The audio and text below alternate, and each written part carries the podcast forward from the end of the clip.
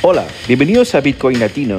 Si te gusta nuestro boletín, suscríbete y síguenos para recibir nuestros futuros podcasts. Siempre estamos respondiendo las preguntas al email semanabitcoin.gmail.com. De parte nuestra, gracias y disfruta del show.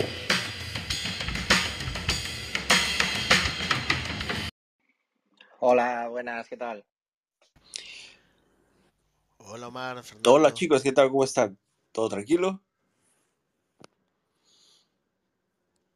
Sí, aquí estamos los de siempre dando al pie del cañón, vaya.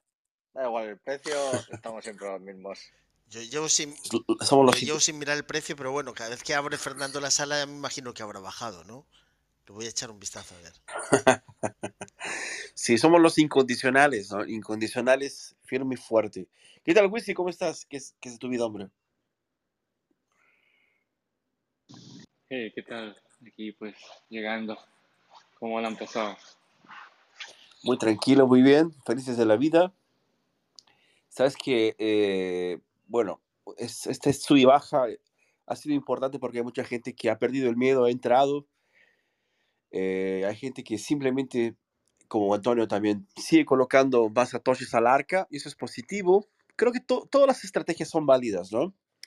Y bueno, tra- traigo algunas noticias que van a, a tratar sobre cómo esta crisis, porque no podemos llamarla de otra forma, este movimiento de recesión a nivel global, la cuestión económica, tanto la cuestión de la comida como el petróleo, etcétera, eh, ha venido impactando y bueno, sucede que Bitcoin es un excelente, o por lo menos si no es un, es un, un elemento muy interesante para est- estar dentro de todo este contexto, ¿no?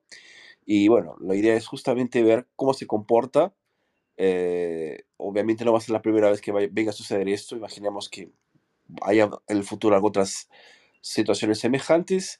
Lo que queremos es ver cómo Bitcoin se sale, ¿no? Y en fin, hay varias noticias que hablan sobre, sobre el precio, obviamente. Eh, yo voy a de aquí a poquito pasárselas a los pocos, pero lo importante es saber que, eh, como siempre decimos, ¿no? Bitcoin continúa siendo Bitcoin. Un Bitcoin sigue siendo Bitcoin, no, no hay ningún problema sobre el tema. Eh, los fundamentos continúan firmes y fuertes, y creo que es lo que nos interesa hoy día, ¿no? Yo imagino que ustedes han aprovechado esta época eh, de estar muy felices también, porque a fin de cuentas, queriéndolo o no, estos precios bajos siempre eh, nos dan alegrías a, a los maximalistas, ¿no? No sé qué es lo que a ustedes les pareció Para mí es por... tiene su lado bueno y su lado malo, porque el lado bueno es que puedo comprar más Bitcoin, evidentemente, en estas bajadas, pero el lado malo es que tengo menos clientes ahora. Eh, entonces es como que cuando hay bull run no compro y tengo clientes, y cuando hay bear market pues compro más y tengo menos clientes. Entonces es como que siempre tengo algo bueno en ese sentido.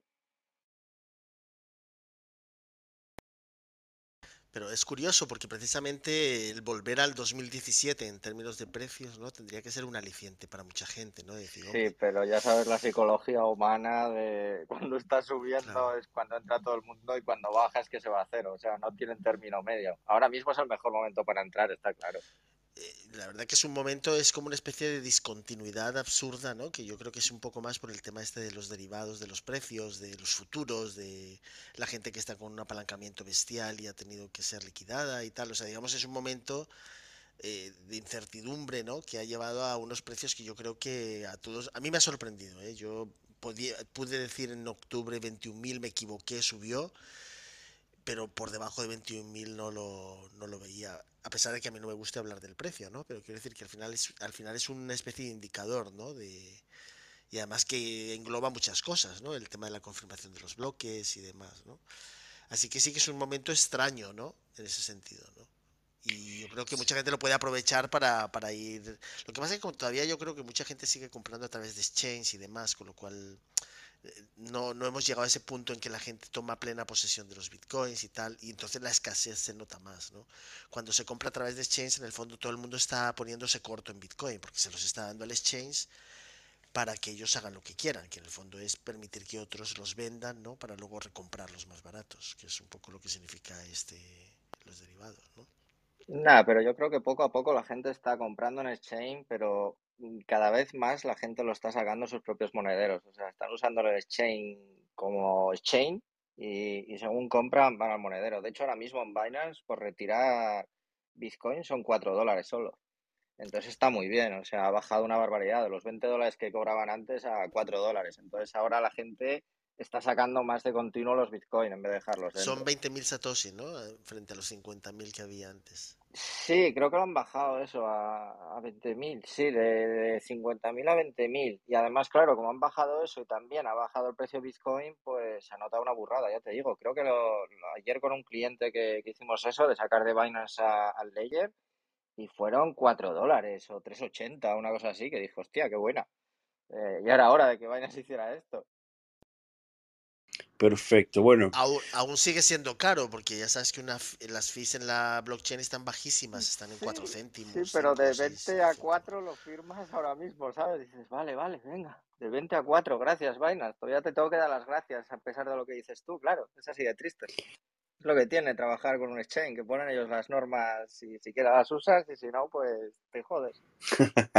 no, bien dicho, ¿no? Eso, eso las exchanges tienen mucho muchas cosas que, podemos decir. Eh, pero antes de, continuar con la noticia, chicos, yo tengo aquí a nuestro amigo entre Plankton y a Juan que llegaron. ¿Cómo están, chicos? ¿Todo tranquilo? Hola, ¿cómo andas, Fer? ¿Todo bien? todo bien, todo. Felices y contentos, con más satoshis en el bolsillo, ¿no? Sobre todo. Siempre. Hola a todos, espero que todos aquí tengan más satoshis igual que Fer. Sin duda, yo creo que sí. Chicos, vamos a la noticia. Entonces, esta es una noticia interesante que es la que ya había más o menos eh, empezado a comentarles, ¿no? Ustedes saben que eh, el Bitcoin nació en 2008, en 2009, eh, digámoslo así, oficialmente, pero me imagino que se vino, se vino pensando antes que esto por causa de una crisis, ¿no? Esta noticia que está en Cointelegraph habla un poquito sobre el tema y la noticia que fue escrita el 23 de junio habla lo siguiente como título, el borde de la recesión, eh, al borde de la recesión, ¿no? Bitcoin podrá sobrevivir a su primer crisis económica mundial. ¿no? Y Bitcoin se ha visto en una recesión en toda la regla desde, perdón, Bitcoin no, no ha visto una recesión en toda regla desde que se lanzó como respuesta a la crisis financiera mundial de 2008, ¿no? Bitcoin fue una respuesta a la recesión mundial de 2008 introdujo una nueva forma de realizar transacciones sin depender de confianza de terceros, como los bancos, en particular los bancos en quiebra, que sin embargo fueron rescatados por el gobierno eh, a expensas del, del, público, ¿no? Eh, hay que confiar en que el Banco Central no degrade la moneda, pero la historia de las monedas fiduciarias está llena de violaciones de esta confianza. Es una frase muy, muy, muy importante que escribió Satoshi Nakamoto en 2009. ¿no? Y el bloque Génesis de Bitcoin se resuelve esta, esta intención con el siguiente mensaje, ¿no? Está escrito entre comillas, The Times, el 3 de enero de 2009, canciller al borde del segundo rescate a los bancos. Eh, pero aunque Bitcoin sigue minando bloques sin inmutarse y sus propiedades similares al oro han atraído a inversores que buscan el oro digital, su actual caída del 75% desde sus máximos de los 69 mil dólares en noviembre de 2021 demuestra que no es inmune a las fuerzas económicas globales. Simultáneamente, todo el mercado de las criptomonedas perdió 2,25 billones el, mismo, en el mismo periodo, lo que indicó una destrucción de la demanda a gran escala del sector. El desplome de Bitcoin apareció durante el periodo de, aumento de la inflación y la respuesta de los bancos centrales mundiales de la misma, en particular a la Reserva Federal, que subió sus tipos de interés de referencia de 75 puntos básicos, no, el PB, de 15 de junio para frenar una inflación de, que alcanzó el 8,4% en mayo.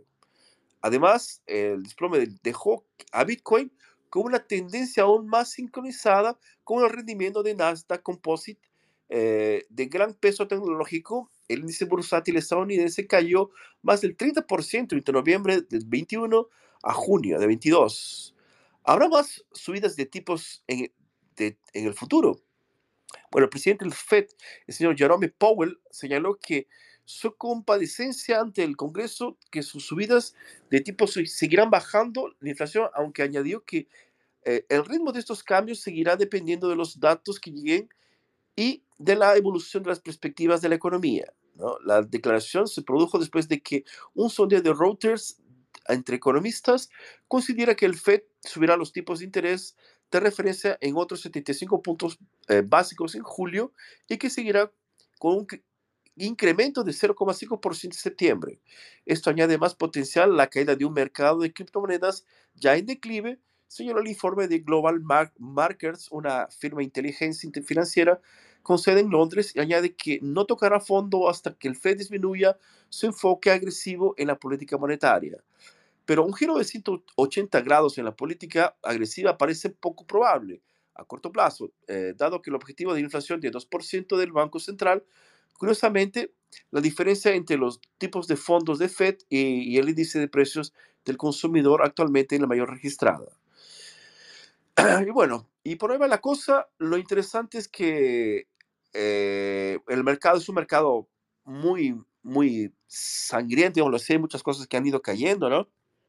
No es ninguna novedad para la gente, por ejemplo, que ha probado del, de la, del mercado, ya ha ido atrás de altcoins o shitcoins y también ha sentido en la piel esta, esta recesión, digamos, los chinos, eh, que ha impactado prácticamente tanto el mercado de la tecnología y obviamente Bitcoin por consecuencia, ¿no?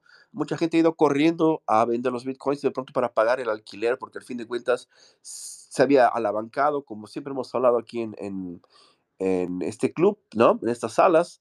Y en fin, eh, hay muchas, muchas implicaciones que derivan de este tipo de información, pero lo interesante es que eh, aunque Bitcoin es, ha sufrido el impacto, como todo en el mercado ha sufrido el impacto, por lo menos yo lo veo eh, firme en el sentido de, de continuando manteniendo su, la estructura que, que lo, lo, lo, lo, hace intrínsecamente Bitcoin, que es la descentralización, ¿no? la minería a través del proof of work, ¿no? Eh, los nodos continúan trabajando y la gente lo continúa utilizando, sobre todo en ambientes hostiles a él, que es justamente para eso que fue diseñado Bitcoin. ¿no? Entonces, lugares donde existe persecución, donde existe falta de libertad, Bitcoin termina siendo una solución ¿no? inmediata y rápida y hemos visto muchos ejemplos durante estos tiempos. ¿no? Chicos, no sé qué, ustedes, qué les pareció esta noticia, ¿Qué les, ¿alguien tiene alguna opinión? ¿Le gustaría comentar?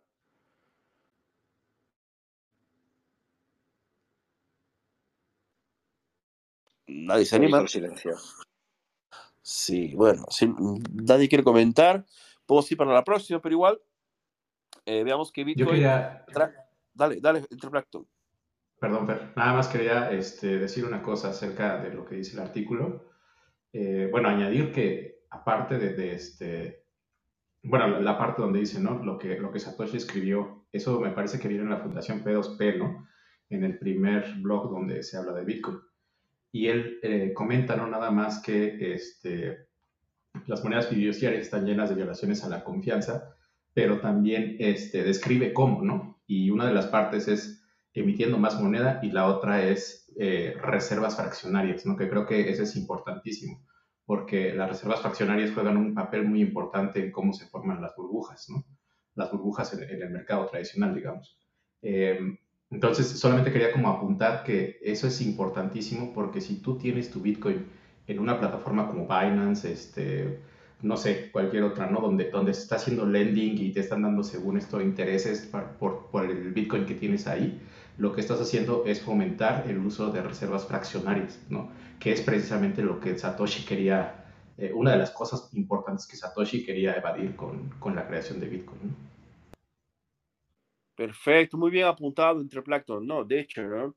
Eh, en ese sentido, para quien tal vez tenga, eh, no tenga conocimiento mucho más amplio sobre el tema, es que imagínense si todo el mundo puede, eh, bueno, todos Sería interesante que, uy, perdón, perdón, que parece que estoy con el audio con delay. No, no, pero sería interesante que contemos, que expliquemos un poco qué son las reservas fraccionarias, no sé si te, te No, no, dale, dale tú, si quieres, por favor, explícalo. Yo, yo, yo voy a hacerlo, pero hazlo tú mejor.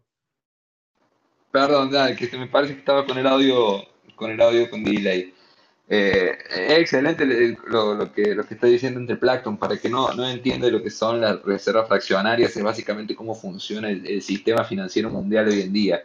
Eh, los bancos son utilizados por ley y a, a, prestar mucho más de lo, de lo, que ellos tienen en caja. Por ejemplo, eh, si vos depositas 100 dólares eh, en tu banco, eh, el banco no presta solamente los 100 dólares, sino que presta mucho más. No tengo el porcentaje exacto, no sé si alguien lo puede decir, pero estimo que era, dependiendo del país, puede llegar a más del doble de, de lo que ellos prestan. Esto se genera... Eh, creo que es el 10% y no sé si hace poco lo han bajado al 5% solo, ¿eh? O sea, es una barbaridad.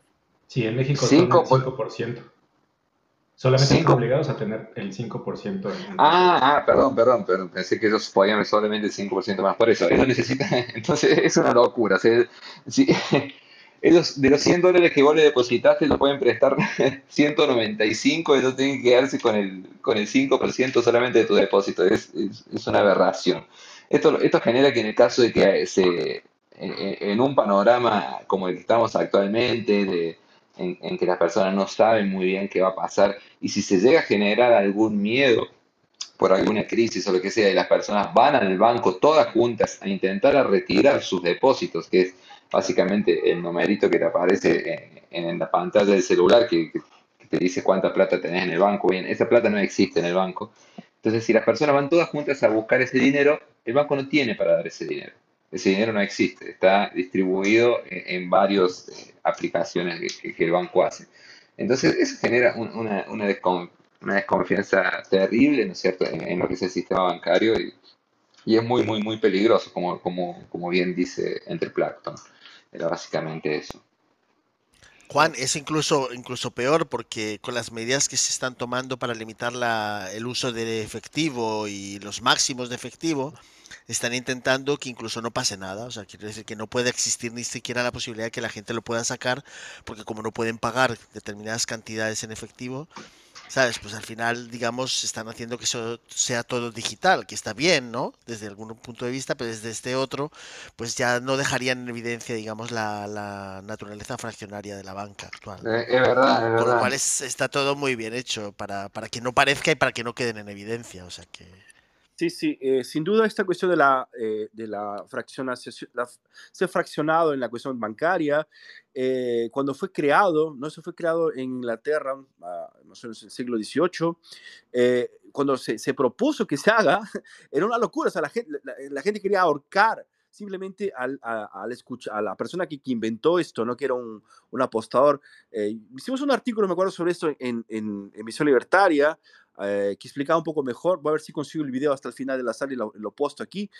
Pero eh, en la época era una locura, ¿no? Pero veamos que esa locura fue, fue, fue, haciendo eco porque medio que la gente se, se, se, vio la posibilidad de poder expandir, ¿no? De forma eh, tan infinita cuanto la, la, impresión, de una forma un poco más discreta, ¿no? Y eso manipulaba, eh, sin duda, ¿no? Toda la economía, haciendo que la gente simplemente eh, fuera, de hecho, ¿no? La, que se llama? Pres, estaba sujeta a un sistema en el cual ella producía, pagaba las cuentas y ahí se, se, se estaba realmente creando el dinero, ¿no? Entonces, era una cosa que, bueno, en el momento que, se, que fue inventado, era un disparate, pero veamos que ese disparate hoy día ya es prácticamente una regla, ¿no?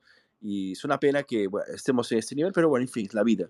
Y claro, obviamente eh, Satoshi Nakamoto, como lo, apuntó muy bien entre Plankton, ya había detectado este defecto gigantesco dentro del sistema bancario, que era, que era a lo que nos dejaba simplemente a todo mundo presos a un sistema que no, no, es, no es correcto, no es, no es eh, transparente, y por eso que Bitcoin está aquí y obviamente lo que queremos que justamente que la gente use Bitcoin para de, forma directa salir de ese sistema, ¿no? Y no estar más presos dentro de, esta fracción. Chicos, vamos a la próxima noticia entonces, si no hay más nadie que quiera comentar. Voy a aprovechar que está entre Plankton y Whisky aquí, porque esta, esta noticia probablemente les va a gustar mucho. ¿eh? eh habla sobre los cortos.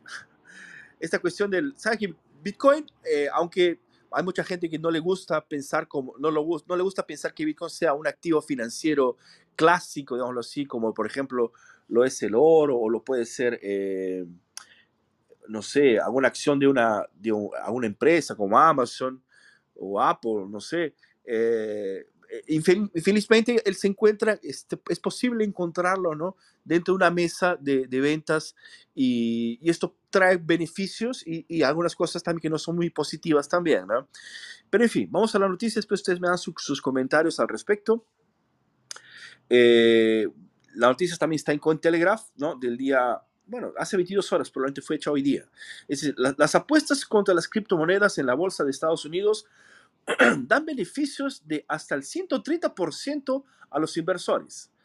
¿okay? Son las, las apuestas contra las criptomonedas, ¿no? Es decir, la, los, los inversores han aprovechado la caída del mercado de criptomonedas para beneficiarse de las posiciones cortas en acciones de empresas del sector.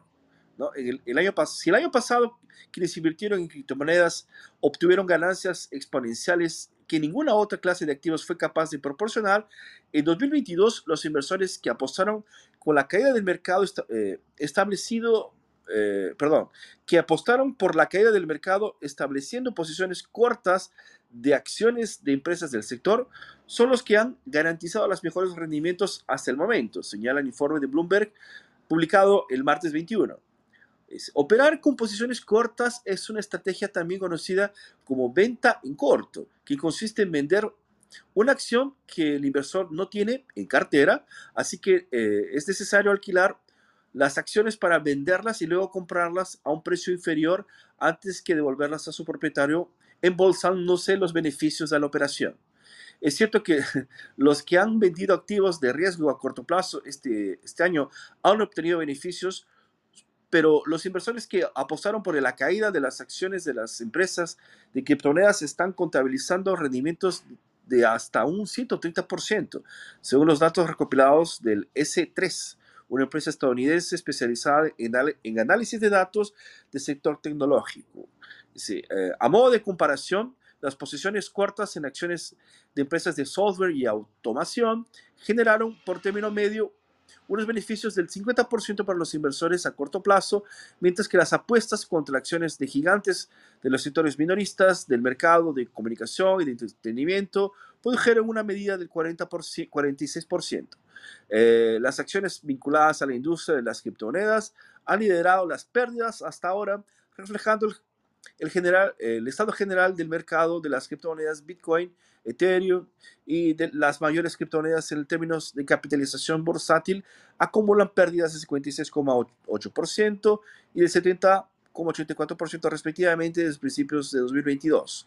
Por su parte, las acciones de exchange de criptomonedas Coinbase se han depreciado casi un 80%, mientras que las de MicroStrategy, responsable por GBTC, Grayscale Bitcoin Trust, han caído un 56,69, igualando las pérdidas de Bitcoin. Eh, no por casualidad, Coinbase y MicroStrategy concentran el mayor número de posiciones cortas del mercado. El intercambio representa 1.380 mil millones, no, 1.380 mil millones de dólares, lo que significa que el 15% de las acciones en circulación de la empresa están vinculadas a posiciones cortas, mientras que, mientras que MicroStrategy cuenta con 537 millones de dólares, el 27% del total de sus acciones disponibles en el mercado. Ah, por debajo de ellas se encuentran tres empresas mineras de Bitcoin que cotizan en bolsa, Marathon Digital, Riot Blockchain y Hut 8 Mining. Segundo, otro sector de compra con el que las criptomonedas en cuanto al volumen de posiciones vendidas según eh, los datos del S3. Bitcoin en el mercado al contado, de vuelta al mercado de criptomonedas, Bitcoin cotiza plano a primera hora de la tarde del jueves 23 cotizando a 20.320 dólares, registra un máximo eh, intradia de un 1,1% según datos de CoinGecko. Bueno, eh, básicamente esto chicos, yo sé que hay mucha gente que independientemente de, de, lo que pase en las exchanges, etcétera, va, va, a continuar con Bitcoin, pero bueno, infelizmente Bitcoin, como lo dije ¿no? al inicio, él está dentro de una mesa de operaciones, ¿no? Y hace parte, ¿no? De este grupo, o por lo menos eh, la gente que ya utiliza estrategias, mecanismos, ¿no? De la bancada, de ventas, etcétera, también utiliza Bitcoin y eso de alguna forma impacta eh, la economía general, ¿no? No sé, ¿qué, qué, es lo que es, ¿qué es lo que ustedes piensan sobre esta noticia, chicos? ¿Alguien tiene un comentario antes de que...? yo creo que es una locura y condeno a cualquier persona que apueste en corto a, Bitcoin. La verdad que jamás haría eso porque eh, históricamente siempre que se apostó contra el Bitcoin se terminaron perdiendo. Eh, eso tiene que ser muy... Tiene que tener mucha suerte, porque eso ya para mí ya es suerte básicamente de, adivinar y conseguir prever una, una caída de Bitcoin. A ver, eh, yo jamás apostaría contra Bitcoin, nunca lo haría ni, ni lo voy a hacer. Pero no sé si vos vas a traer, Fer, esa noticia que, que, salió que fue creado en Estados Unidos ya un ETF de, de short en Bitcoin. No sé si la, la, tenés o la podemos comentar ahora. Puedes comentarla porque no, no la traje. La, vi la, la, leí, pero no, no, la, no, la, no la escogí. dale, dale, continúen, la, voy a buscar ahora y la, subimos, porque es muy interesante. Yo, yo lo que diría es que fíjate por dónde, eh, cuando se sigue utilizando la referencia dólar, euro y tal para el Bitcoin, ¿no? Eh, está ese riesgo, ¿no? De que un ente con capacidad de impresión infinita de dinero fiat puede en realidad permitirse ponerse corto y, y tumbar el precio, ¿no? O sea, no sé si lo están haciendo o no, pero teóricamente podrían hacerlo. Y no significaría nada, porque la gente que tiene sus bitcoins en sus billeteras y las tiene custodiadas, pues esto no afectaría para nada a esa gente, pero en sí el precio pues sería, se iría donde ellos quisieran, ¿sabes? Quiere decir que puede jugarse en dos frentes, en, en los frentes donde se pueden poner cortos, digamos, en mercados tradicionales o empresas relacionadas con Bitcoin como Coinbase y demás, y a través de los exchanges también metiendo allí muchísima liquidez en fiat y permitiéndose ponerse cortos y aumentar su posición corta, tumbando más aún el precio, ¿no? Digamos que esto todo no tenemos los yo no tengo los datos exactos, no sé si existen realmente sin maquillar porque podría hacerse con muchísimas cuentas eh, para, para, no ponerse en evidencia qué es lo que se está haciendo, ¿no? Pero cuando tú puedes imprimir infinito fiat, en realidad podrías ponerte corto sin ningún problema que te expulsen, porque puedes imprimir más dinero para, para, para digamos, eh, eh, poder mantener esa, esa, liquidación muy alejada, ¿no? Es un poco lo que pasa con la gente. La gente la liquidan porque no tiene más disponible para, para cubrir su posición larga o corta, ¿no? Como hemos visto, por ejemplo, últimamente con estas empresas que las, las han liquidado, ¿no? Que han pedido dólares por Bitcoin, ¿no? Entonces, digamos, ahí lo han hecho al revés, pero una persona que pueda imprimir muchos dólares, en realidad podría permitirse ponerse largo o corto lo que le dé la gana, porque nunca le van a expulsar del mercado, nunca va a recibir una llamada de un margen que se ha saltado, ¿sabes? Así que digamos que esto yo creo que no tenemos datos, mientras se siga utilizando la referencia dólar, euro, precio y tal, pues estaremos vendidos a que sea así y el mercado será súper volátil hasta que un día la gente entienda que se puede utilizar Bitcoin de forma nativa entre personas sin utilizar nada de los sistemas tradicionales de pago. Ni Visa, ni Mastercard, ni, ni Swift, ni nada. Simplemente pagarse la gente entre sí mismos por los servicios, por, por productos, por lo que sea. ¿no?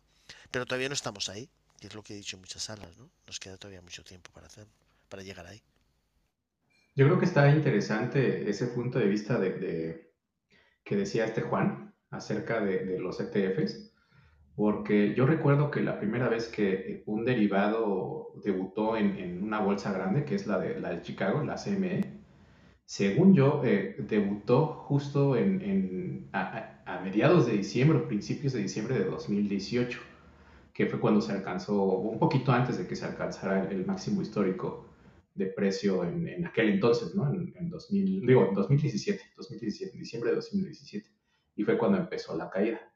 Y según recuerdo, eh, de hecho aquí lo platicamos eh, sobre el, ETF que comentaba Juan, según yo, este, los que derivaron, los que, los que debutaron en, la bolsa de Nueva York, que son el de Balca y, no recuerdo el otro nombre de este, del ETF, pero fueron en, en octubre y si ustedes ven la, bueno, si vieron la gráfica de precio, este, la caída o más bien el máximo histórico de este ciclo lo alcanzamos por ahí de noviembre. No recuerdo si a mediados de noviembre, principios de noviembre.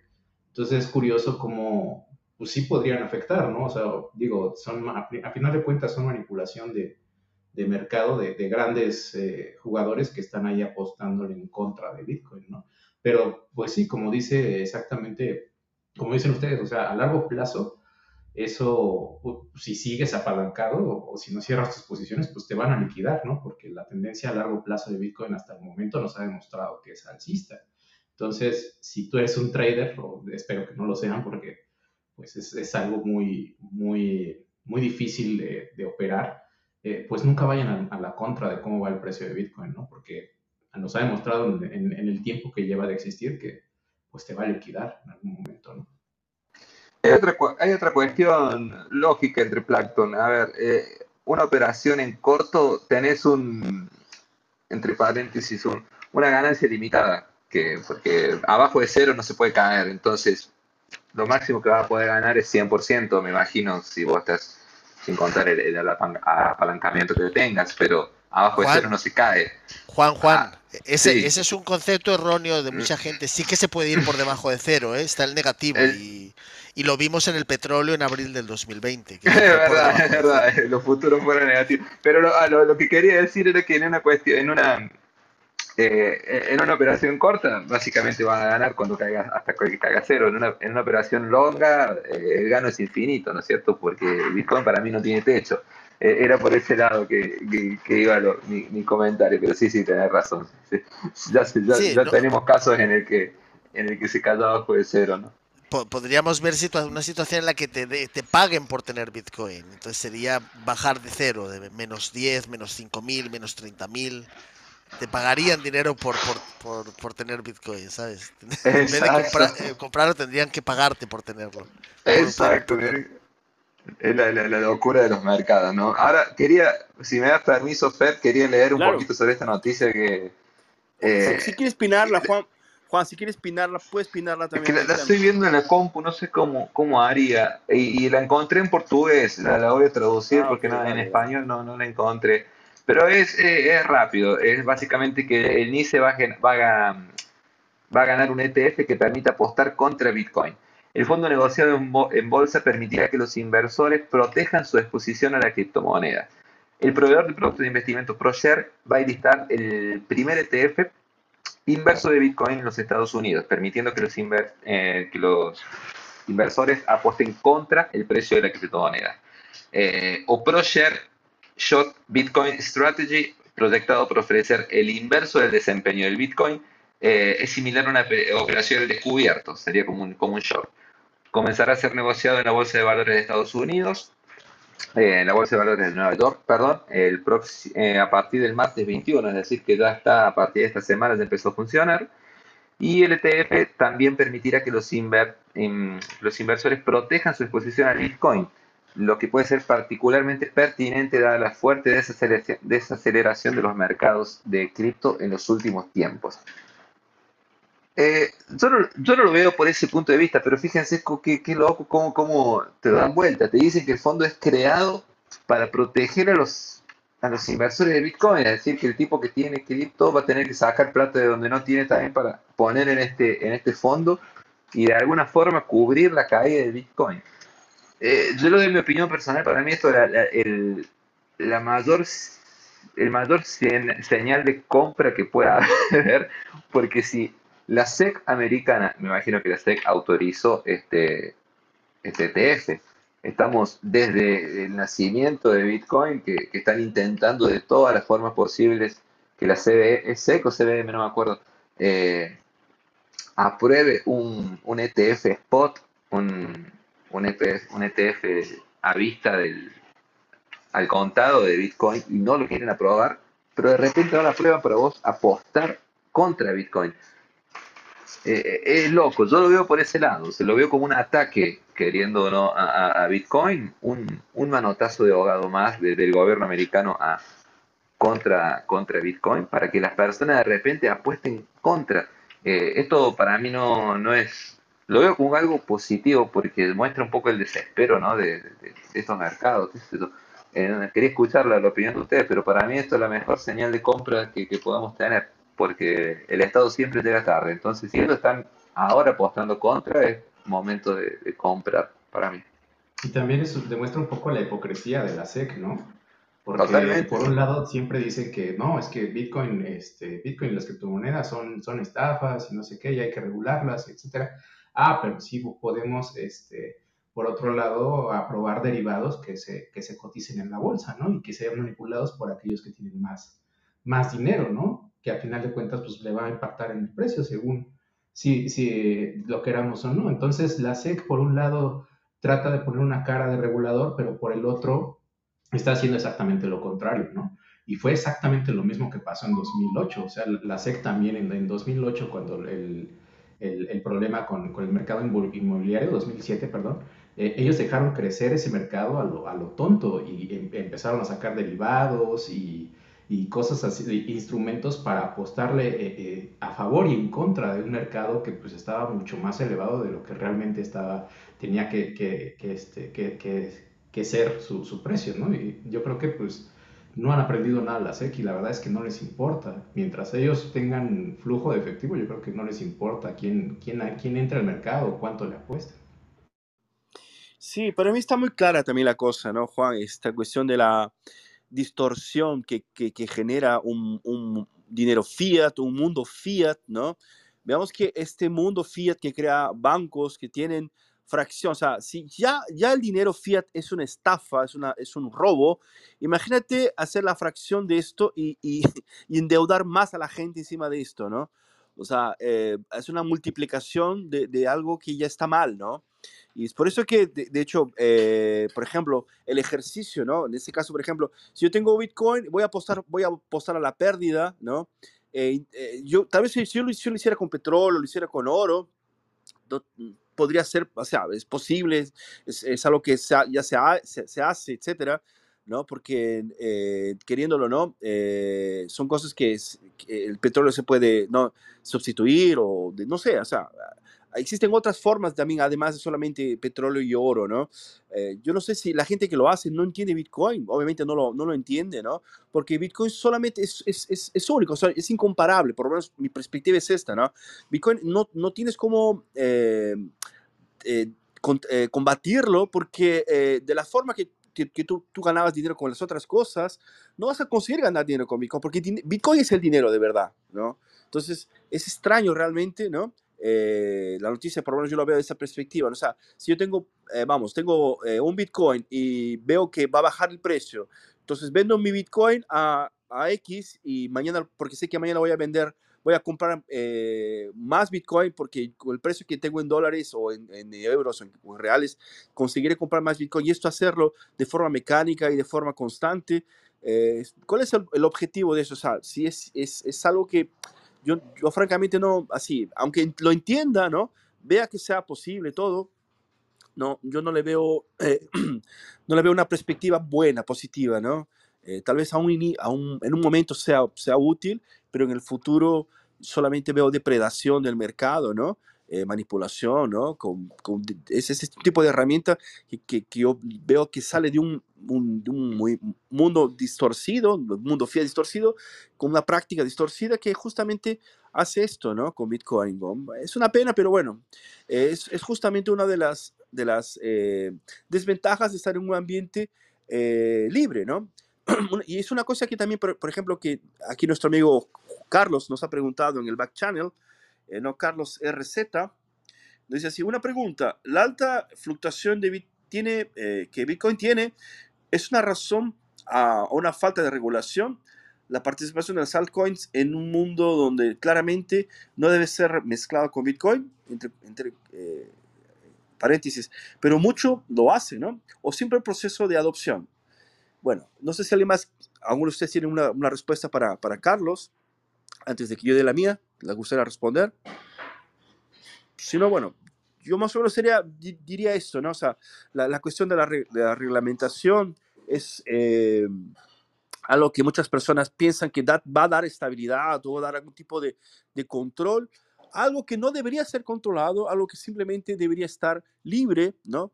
Eh, cuando se habla de libre mercado, de hecho, eh, estamos buscando un ambiente en el cual exista fluctuación, existan subidas y bajadas, pero eh, y eso son positivos, sea, porque justamente eh, son, hacen parte del, del proceso de, de, libertad, ¿no? Eh, mantener un, un, un, ente gestor que lo, que lo, que lo administre, eh, creo que es, es, todo lo contrario, ¿no? Bitcoin no, no, tendría como estar dentro de un ambiente así. No sé si alguien más quiere responderle a nuestro amigo Carlos. Sí, para mí no tiene nada que ver. la- me imagino que se refiere a la volatilidad del Bitcoin ah, con, con, con la regulamentación. A ver, la regulamentación, por más que Bitcoin nació para no ser regu- regulado, no, no- va a cambiar en nada la, la- la volatilidad. La volatilidad de Bitcoin se da ah, por, por varios otros factores, eh, sobre todo porque es un activo muy, muy, muy nuevo eh, que tiene muy poca historia, eh, le están pidiendo cosas a Bitcoin que, que ningún otro, ningún otro activo eh, ha generado eh, en el tiempo de vida que tiene Bitcoin. Entonces, eh, es solo cuestión, cuestión de tiempo, la, la volatilidad se va, va a ir disminuyendo con el paso del tiempo, pero no va a ser la, la regulación lo que, lo que haga que Bitcoin sea menos volátil. La verdad que la regulación lo único que va a ayudar va a ser a, a- a, a ciertos participantes de- del mercado a, a que compren o dejen o, o vendan criptomonedas. Eso- no sé si será bueno o malo, para mí no, no, Bitcoin no necesita regulación, llegó hasta donde llegó sin regulación alguna y, y va a seguir creciendo independiente si es regulado o no. Hasta porque la regulación va a ser diferentes países, cada país va a hacer su, su propia regulación, en algún lugar va a ser prohibido, en otro va a ser libre, etcétera. No, no, me parece Sí, que una cosa, una cosa importantísima vez sí, claro, es que hay, hay la regulación que uno piensa que es la regulación, por ejemplo, que tiene que tener, por ejemplo, no sé, la aviación de un país o, o el transporte marítimo, una cosa así, y otra cosa es el consenso, ¿no? O sea, también no, no puedo decir que Bitcoin es simplemente anarquista, que cada uno hace lo que quiera, tampoco funciona así, ¿no? O sea, está claro que existe un, un mínimo de, de, de- de reglamentación dentro de quien acepta a utilizar Bitcoin, que son la parte, la parte de la minería sobre todo, ¿no? Existen eh, reglas que tienen que ser eh, acatadas por la gente que se dispone a minerar Bitcoin, que eso ya es la regulación en sí, ¿no? Ahora, un tipo de regulamentación que haga que Bitcoin, eh, por ejemplo, a un cierto nivel de precio, eh, se haga- tome cierta actitud, cierta posición, etcétera, o, o que solamente algunas personas eh, consigan comprar, otras personas no consigan comprar, cosas del tipo. Ahí ya estamos hablando de reglamentación eh, que sería más lle- llevada a las políticas y que justamente no debemos nunca jamás mezclar con Bitcoin, ¿no? Porque justamente es lo que Bitcoin viene a resolver, ¿no? Sí, ¿alguien más quiere contar, chicos? Sí, yo quería comentarle a, a Carlos, eh, la regulación va en función de solamente de, de los exchanges, ¿no? De- de estos lugares donde se le pone un precio a Bitcoin. Pero como dice Fernando, no afecta a las propiedades mismas de la red y del activo, y, de lo que nosotros conocemos como Bitcoin y deberíamos estar usando como Bitcoin, ¿no? La regulación solamente, digo, eh, lo que dice la SEC o, o los reguladores en varios países es el- el- la regulación del trading de Bitcoin, ¿no?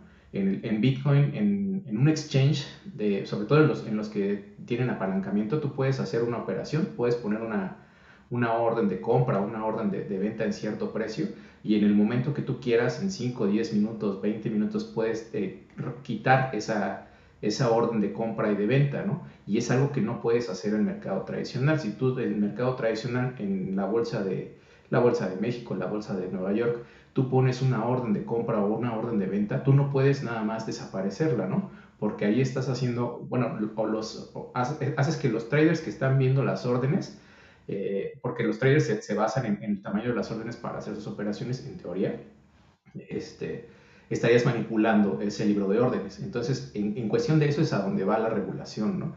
Eh, ahora, la verdad es que a, las, a, los reguladores muy poco les interesa realmente el bienestar de, la gente de a pie, ¿no? de los inversores eh, minoristas. Ellos siempre se van a regular a favor de los mayoristas. Entonces eso es, eso es algo que, que, también tenemos que tener muy en cuenta. Perfecto, tío Plankton, genial. Yo, yo añadiría, Fernando, que el tema de la volatilidad es un tema muy difícil de, de definir, ¿no? Porque pues eh, siempre se habla de que Bitcoin es muy volátil porque desde máximos hasta ahora ha perdido 50.000, ¿no? En términos de dólares, o porque, ¿no? Pero, pero al, al, final es volátil porque se está utilizando mal, ¿no? Se está utilizando en, por traders, eh, mercados que no están regulados. Etcétera, y porque no se está utilizando como tiene que utilizarse, que es como, como una divisa. O sea, en el momento que se utilizase como divisa alternativa y directamente, pues no tendría, no estaría sujeta a esa volatilidad, porque la gente se daría cuenta de que hay un número máximo y por tanto tendría que dividir digamos, la riqueza mundial por la cantidad de unidades que vamos a tener. Y entonces tendría una idea más clara de cuál es su verdadero valor, digamos, precio, por así fijarlo.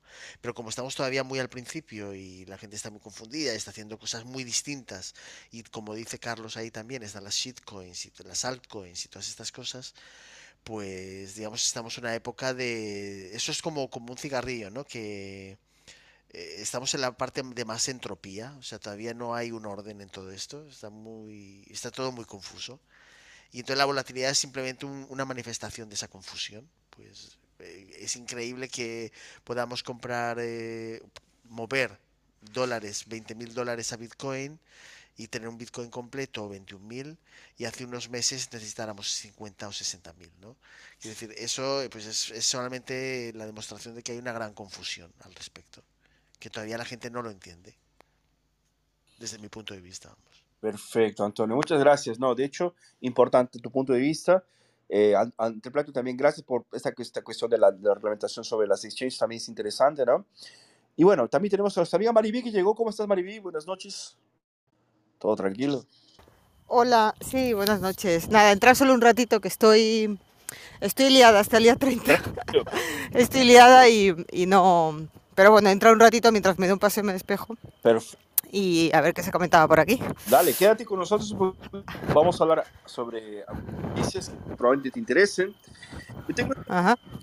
Dale, entonces vamos a la próxima noticia, chicos. ¿Qué les parece? Yo tengo esta aquí que tal vez les vaya a gustar porque habla sobre España.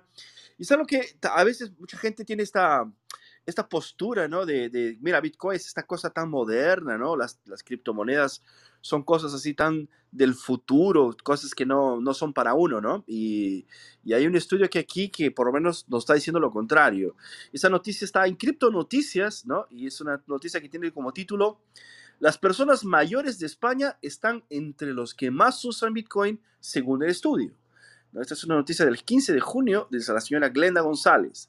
Y dice lo siguiente, dice así, el poco interés o conocimiento que por lo general tienen las personas mayores de 40 años respecto a nuevas tecnologías como Bitcoin se ha convertido en una barrera para la generalización del uso de las criptomonedas en todo el mundo, ya sea como medio de pago o como inversión. Así lo señala una investigación elaborada por la plataforma de pago Stripe PIMINTS, es P-Y-M-N-T-S. Los datos del estudio fueron divulgados en un informe publicado recientemente, el cual evalúa el nivel de adopción de las nuevas tecnologías, incluyendo el pago eh, digitales con criptomonedas entre las diferentes generaciones a nivel global. Bajo el título de Evaluación comparativa sobre la transformación del mundo digital, a partir de esta investigación se elaboró un índice que, eh, de la economía conectada, GCE, el GCE mide el proceso de adopción de nuevas tecnologías como la de Bitcoin y su relación con los rangos de, rangos de edad eh, de la población en un rango entre 0 y 40, siendo la última cifra la que indica una, un mayor nivel de transformación digital.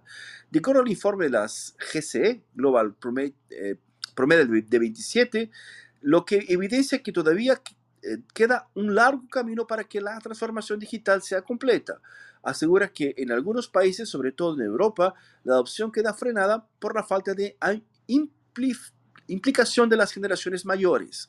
La información fue eh, recabada durante el primer trimestre de este año a partir de la aplicación de la encuesta a 15.000 personas en 11 países de Europa, Asia y América Latina, entre los cuales está España y Brasil.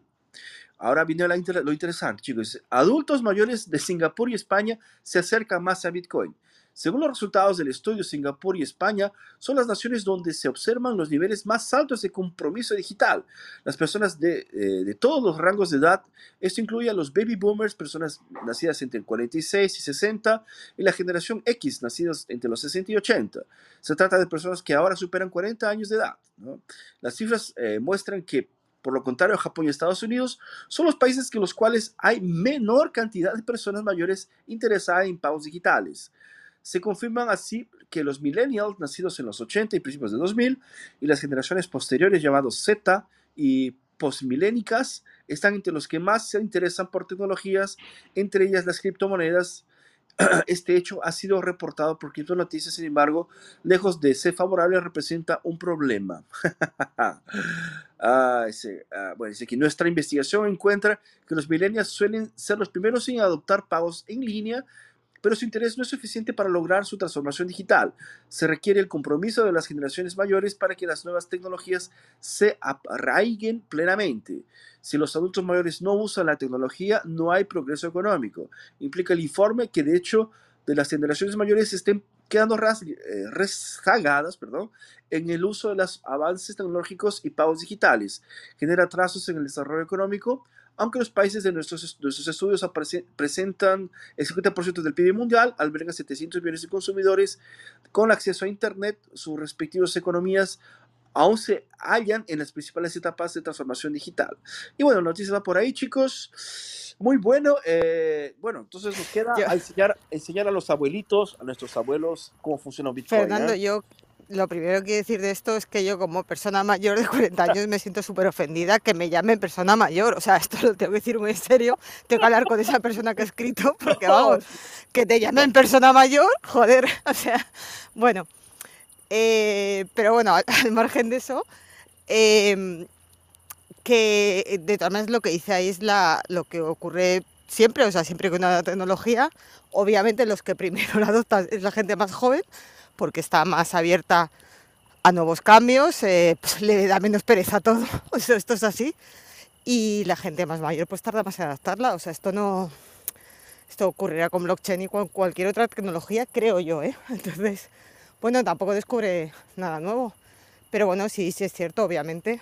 Yo por lo que veo a mi alrededor, pues la gente en general este tipo de cosas pues le resulta complicada o no le interesa o X, ¿no? Entonces, bueno, eh, nada, lo que quería decir, que yo me he sentido súper ofendida. Yo soy generación X, pero que, que vamos, que no sé por qué llaman gente mayor. Vamos, vamos a mandar Bueno, nada, era broma. Vamos a mandarles un email a esta gente de noticias. Sí, sí, una queja. Noticias que se pasan Yo estoy, estoy, estoy en el barco contigo porque yo tengo, tengo 43 años, entonces eh, no me considero de nada mayor así tan, tampoco, ¿no? Pero yo lo que me imagino es que... Eh, vamos, vamos a ser honestos, que los, los, viejos, o entre comillas, no llegando a, a esta edad, ¿no?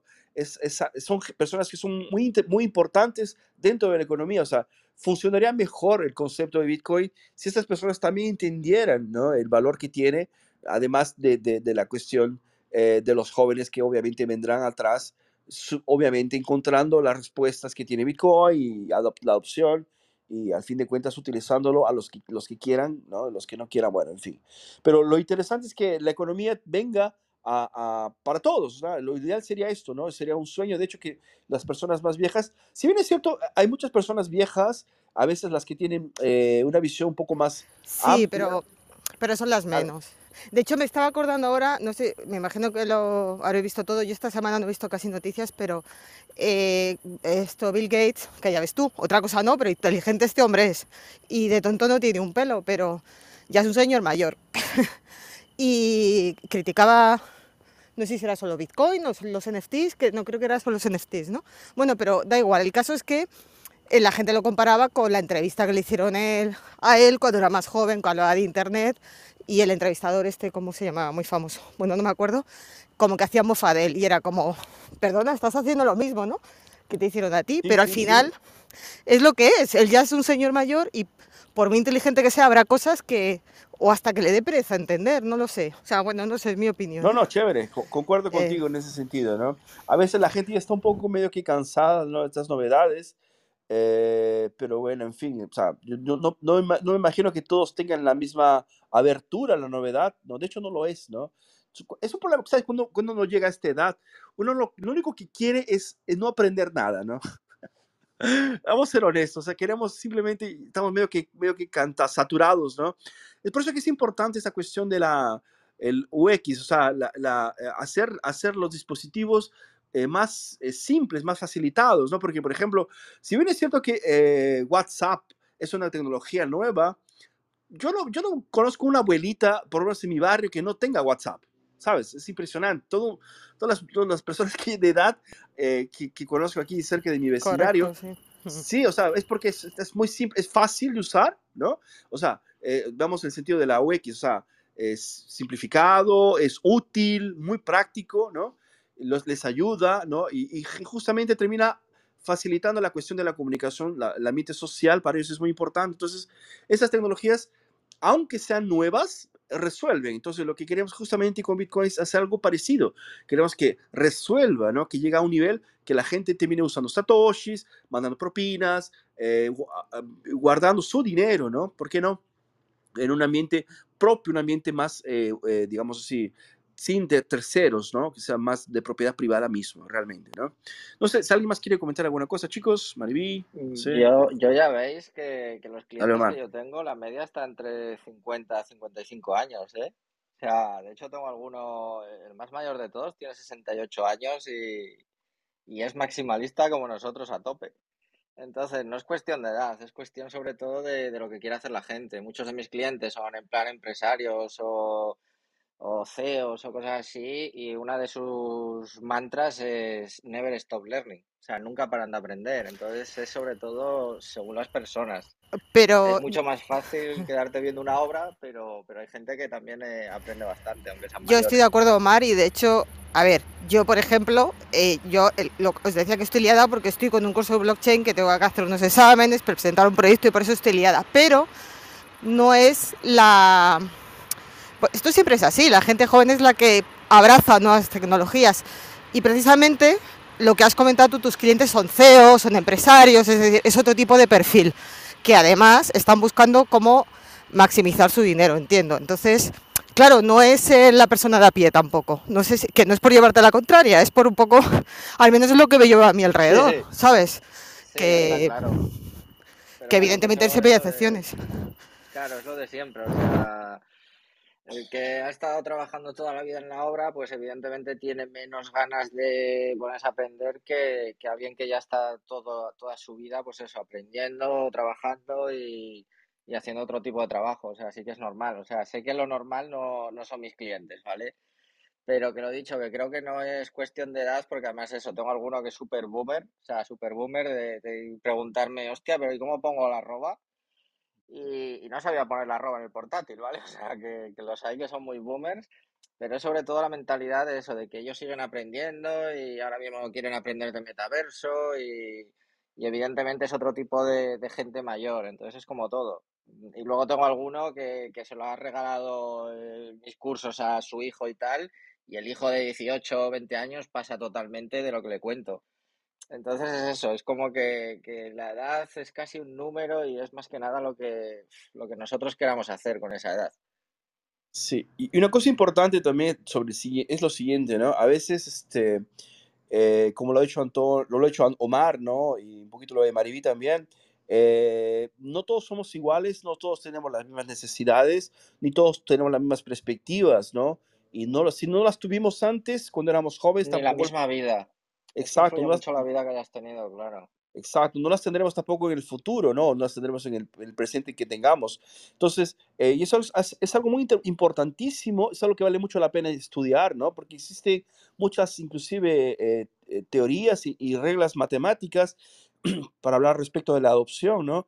No necesitamos el 100% de las personas aceptando Bitcoin para que sea eh, ya una adopción real, ¿no? O sea, global, en el sentido de que funcione 100%. O sea, si tenemos un 20% es más que suficiente para que funcione, ¿no? Y, y eso funciona con todo. O sea, si 20% de las personas aprecian el arte, el arte ya es una realidad para todos. O sea, eh, no, no, no estamos tener 100% de, de- de los, de los seres humanos apreciando el arte para que el arte exista, ¿no? El arte nos influencia cosas del tipo. Es la famosa regla de Pareto, ¿no? Si están interesados pueden buscar en Wikipedia Pareto y probablemente les va a dar muchas respuestas sobre el tema. Pero bueno, lo importante es que la adopción venga y, y dar oportunidad para esta gente de, de esta edad, ¿no? La gente que, si nuestros abuelitos están en casa, nuestros suegros, no sé, la gente que ya tiene cierta edad, ¿por qué no también hablarles sobre Bitcoin? Tal vez ellos tengan una visión un poco más franca sobre el tema, ¿no? Entonces, ah, Eh, no eso pierdo la es verdad, eh, tiene una, tiene una visión totalmente distinta a la que podemos tener nosotros. O sea, yo he aprendido muchísimo también gracias a ellos y, y al pensamiento que tienen, que ven las cosas totalmente distintas a como lo ven, por ejemplo, mis amigos. Entonces, es lo de siempre. Eh, nutrirte de gente más mayor, de gente más joven, o sea, ver todos los puntos de vista posibles. Sin duda, perfecto. Muy bien, chicos, genial. Entonces, vamos a ver, yo tengo la próxima noticia aquí. No sé si alguien más quiere comentar sobre esta cuestión de, la, de, los, de los viejitos de 40 años. Ay, Dios, es absurdo, es una falta de respeto. Realmente, ¿no? ¿Cómo, cómo se les ocurre decir esto, no? Dale, chicos. Entonces vamos a la próxima noticia. Entonces, yo tengo aquí una, algo más también sobre adopción, ¿no? Esta es una noticia que también está en criptonoticias.com y habla sobre las tarjetas de crédito, ¿no? Para muchas personas es una realidad. O sea, las tarjetas de crédito es la forma de dinero. Si yo le pregunto a mi hija, por ejemplo, creo que ella vio billetes de, de, de dinero así pocas veces en la vida de ella, ya tiene ocho años, y para ella la- el dinero es la tarjeta, ¿no? Entonces es- hay una generación, ¿no? Enorme de personas que ya ni conoce más el papel, ya conoce la tarjeta de crédito y de pronto Bitcoin, ¿no? Eh, Tendría que de alguna forma estar en medio de, de- estas alternativas. Bueno, vamos a la noticia, dice así, se vienen más tarjetas Visa con Bitcoin para México, Colombia y Perú, ¿no? Eh, entonces, la compañía multinacional de procesamiento de pagos y emisión de tarjetas Visa ha revelado que intensifica esfuerzos para ofrecer las más tarjetas que operen con criptomonedas. Con ese fin, suman alianzas con diversas fintechs de Latinoamérica para brindar ese servicio, perdón, ese servicio que se sumaría a varias opciones que ya existen en el mercado. De acuerdo con el comunicado oficial de Visa, estas intenciones de eh, contar con más tarjetas compatibles con criptomonedas se basan en eh, que el interés y la adopción de las monedas digitales continúa aumentando globalmente por parte de los consumidores. Eh, para potenciar este crecimiento, Visa está aumentando sustancialmente sus esfuerzos en materia de criptomonedas en Latinoamérica y el Caribe. Esto incluye, según lo escrito, nuevas alianzas locales basadas en, eh, en tarjetas y otras iniciativas que presentan oportunidades para que las empresas, gobiernos y consumidores puedan acceder al futuro del dinero digital. La intención es aumentar la conectividad, escala y seguridad con relación a este tipo de pagos. Además eh, del interés y la adopción por parte de los consumidores, Visa también destacó que eh, la región hay una mayor inversión en el ecosistema de criptomonedas. Dice, las tarjetas con criptomonedas que ya están disponibles, vamos a las que ya están, ¿no? Es decir, en México, Colombia, Perú son algunos de los países a los cuales Visa apunta para presentar más tarjetas y servicios de infraestructura y consultoría, las nuevas ideas y asociaciones que las multinacionales tienen pensadas para Latinoamérica se sumarían a algunos productos que ya existen en el mercado. Por ejemplo, la, ex- la exchange crypto.com tiene su tarjeta en débito internacional Visa desde fines del año pasado. Asimismo, en Argentina, el broker de criptomonedas Lemon Cash lanzó en noviembre del 21 su tarjeta prepaga Visa. La empresa también tiene alianzas con Satoshi Tango de Argentina y Alterbank que cerró puertas esta semana, ¿no? En- y Zero Bank en Brasil. Zero Bank no, pero Alterbank no, es, no existe más. Eh, bueno, es la corrección que debe, debe darse aquí en la noticia, ¿no? Bueno, continuando, dice así, en líneas generales, lo que, lo que une a todas estas tarjetas es que permiten pagar en cualquier comercio con el saldo en criptomonedas y en o en dinero fiat que el usuario posee en la plataforma, además de varias de ellas ofrecen un cashback, es decir, una recompensa de criptomonedas por cada vez que se usa la tarjeta. Eh, continuando, dice, si Visa también apunta a la CDBDCs, pero bueno, es otro tema que también fue una nota pequeña, no interesa para nosotros. Y vamos, eh, obviamente, claro, desde un punto de vista, eh, por lo menos para mí, no es, no es nada bueno, no es nada positivo. Lo ideal sería que la gente aprenda a usar eh, las carteras que están ahí de Bitcoin, hagan los pagamentos directamente sin no exponerse a esta locura de una tarjeta Visa que fuera. Pero bueno, ese es un punto de vista, de pronto, digamos así, eh, de un maximalista, ¿no?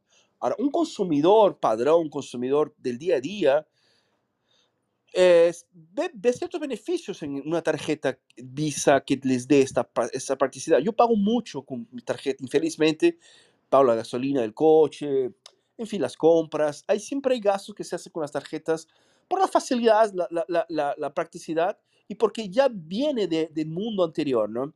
Lo ideal sería que haya esa ruptura, de hecho, ¿no? Pero me imagino que en esa, entre esa ruptura existirá un mundo intermediario. ¿Hasta qué punto eso es posible, no?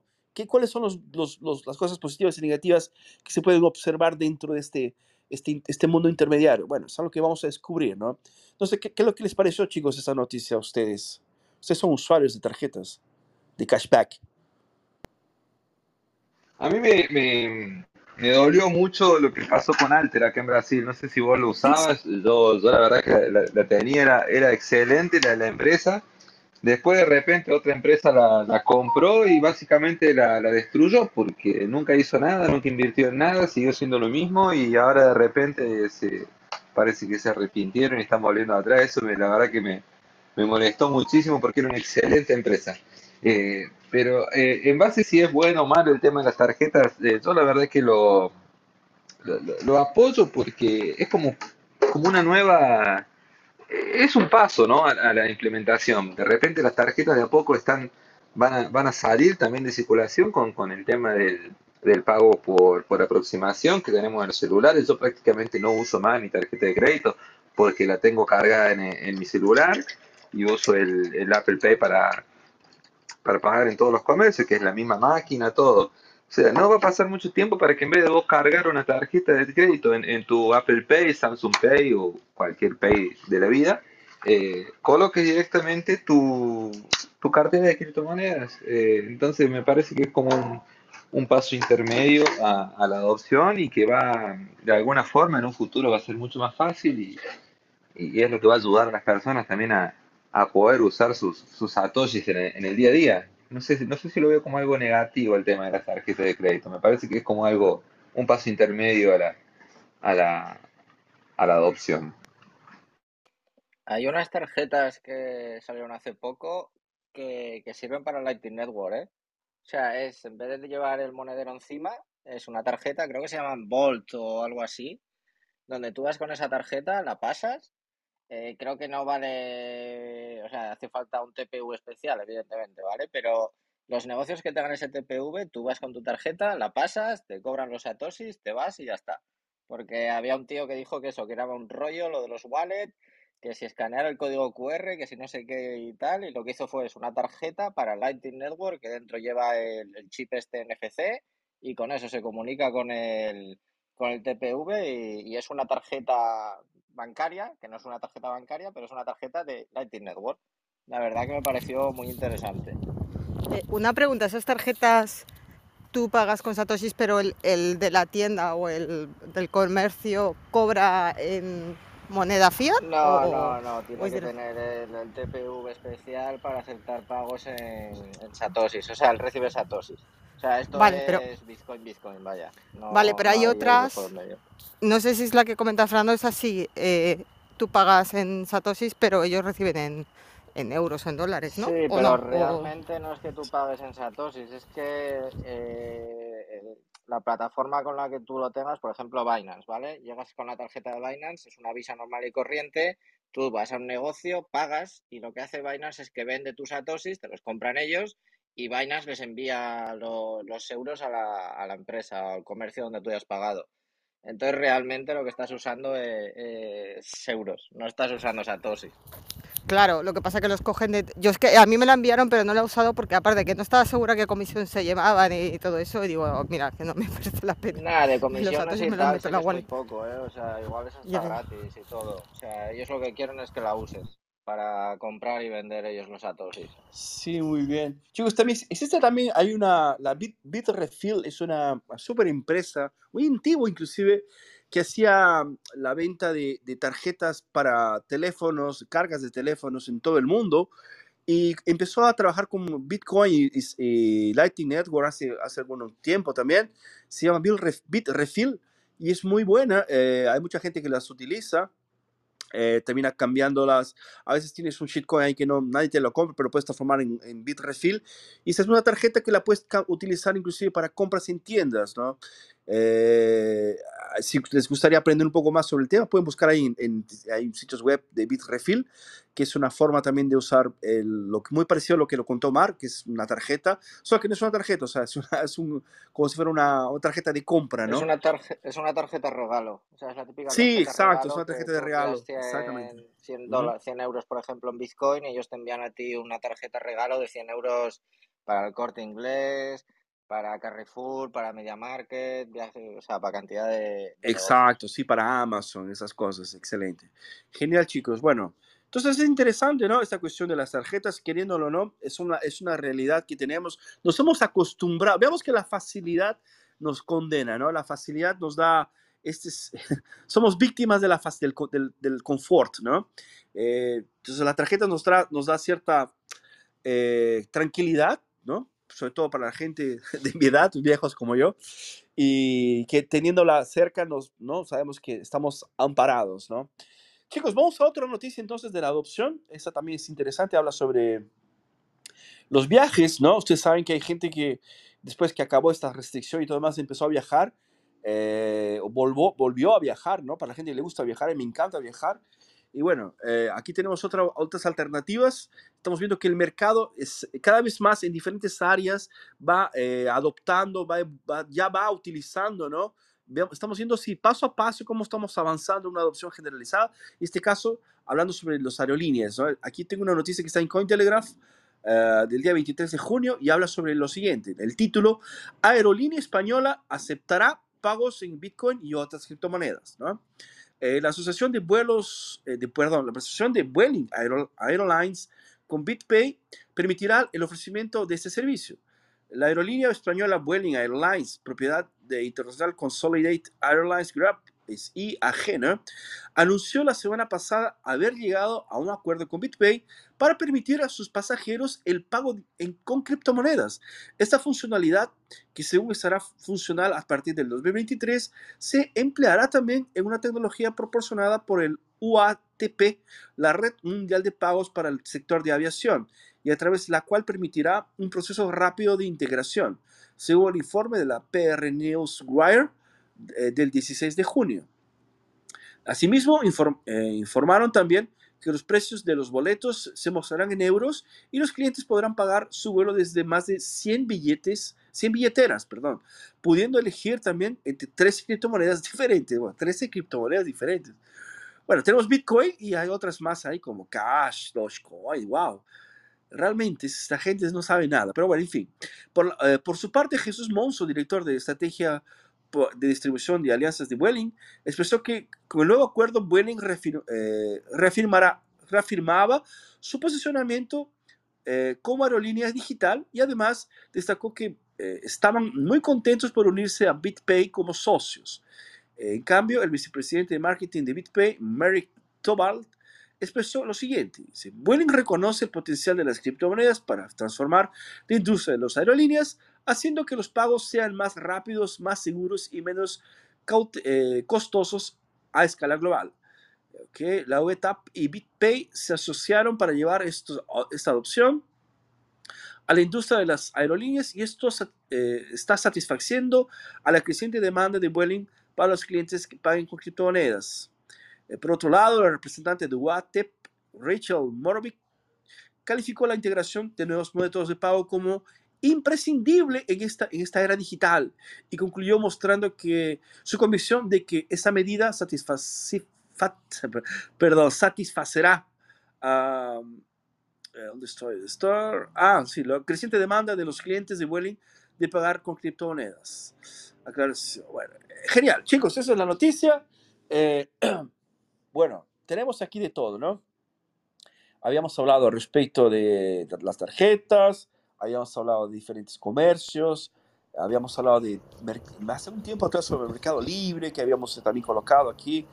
La cosa está creciendo, a los poquitos estamos avanzando, eh, a los pocos ver si iremos comprando más y más cosas. Eso termina medio que ayudando a la divulgar también Bitcoin de alguna forma u otra. Sabemos que existen grandes ya inversiones en Bitcoin desde 2019, empresas muy grandes, ¿no? Como Grayscale, eh, BlackRock, etcétera, que están ya con Bitcoin dentro de sus, ¿no? eh, sus cuadernos, digámoslo así. Y ahora tenemos las aerolíneas que también empezaron, creo que también como una cuestión de marketing, ¿por qué no decirlo así, no? Pero también saben que existe, una hay, existe un grupo de personas que eh, ya están simplemente con Bitcoin de pronto en, el bolsillo y son, ah, será un atractivo a más, ¿no? ¿Por qué no? Yo no sé, a mí me pareció interesante la noticia, tal vez cuando voy a España, si que viajo una hora de estas, o para Europa, termino utilizando, me pareció atractivo. ¿Qué les pareció a ustedes, chicos? ¿Les, gustaría utilizar sus bitcoins para viajar? ¿O creen que todavía es muy, muy, muy, muy pronto? ¿Piensan dejarlo para después? ¿Ya pensaron en viajar en, por, por, Europa? Yo es que me, me, deshago de la moneda mala para cosas, como son los euros, y ahorro la moneda buena que, que son los atosis. Entonces, es muy yo, pronto, yo ¿no? quiero más atosis, no quiero más euros. Sí, es muy pronto, creo. Tal vez los, tal vez los shitcoins que también van a aceptar, ¿no? Si es que alguien tiene, tal vez.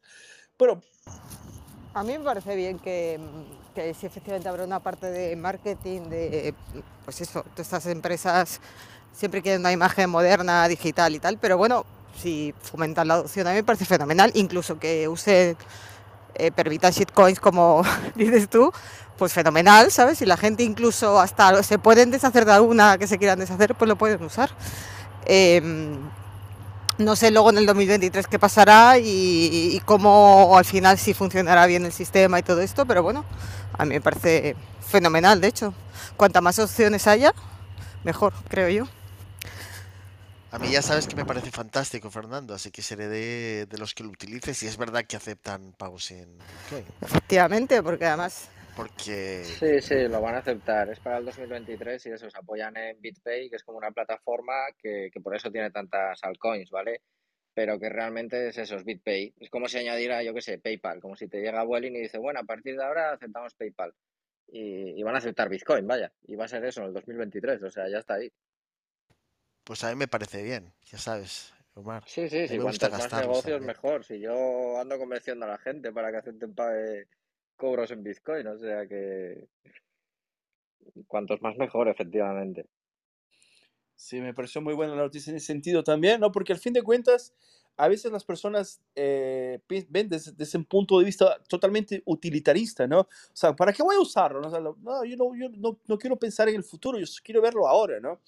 Y ahora también es una forma de utilizar, ¿sabes? No necesariamente, eh, a veces simplemente gente que no tiene, no tiene lo- los mismos valores que tú tienes y no piensa de pronto de- en una jubilación, una herencia, nada de esto, y quiere simplemente ver las cosas ahora, ¿no? Inmediatista, ¿no? Entonces, bueno, por- lo puedes usar para viajar. Mira, está aquí, está la opción, ¿no? Me imagino que será un gran diferencial esto dentro de un, de un me imagino, no sé, ¿no? Como por ejemplo cuando viajas, viajas internacionalmente, usas la tarjeta, eh, no sé, este, American Express, hay una sala especial en el, en el aeropuerto. Sería interesante, me gustaría, me gustaría que esta, esta- esto venga creciendo con el tiempo. Como buen consumidor que soy, me gustaría ver que eh, de alguna forma se amplíen, eh, existen más, maya- existan más opciones para el uso de Bitcoin que nos, que nos conquisten, ¿no? O sea, mira, gasta aquí tu Bitcoin porque te voy a dar esto, ¿no? O sea, un plus, ¿no? Una cosa positiva extra. Eh, yo creo que eso sería lo ideal, ¿no? De- en el futuro. Sí, total. Antonio, cuando vengas a España, vente en Vueling, ya sabes, si opera allí, en, en Israel. E- Eso estaba mirando, pero creo que no, no opera aquí, me parece que no. ya, yo creo que no. Perdona, Juanpa, que ibas a hablar, Juan Pablo. No, no, no, tranquilo. Iba a comentar exactamente eso, que yo uso mucho Bitcoin, pero mismo entendiendo y, y manteniendo esa filosofía de, guardar mi moneda buena para, para el futuro y, gastar la moneda mala, cuando yo veo que alguien eh, acepta Bitcoin, mismo no me, yo no ganando ningún incentivo, ningún descuento, lo que sería espectacular, yo creo que eh, tiene que existir un incentivo para que las personas eh, acepten pagar, eh, desprenderse de sus monedas, de sus satoshis para, para gastarlo, ¿no? Para, para hacer algún tipo de compra. Yo creo que lo, lo que yo hago personalmente cuando yo eh, encuentro algún comercio que, que, acepte Bitcoin, yo en el momento a través del Lightning Network compro los Bitcoin que voy a gastar.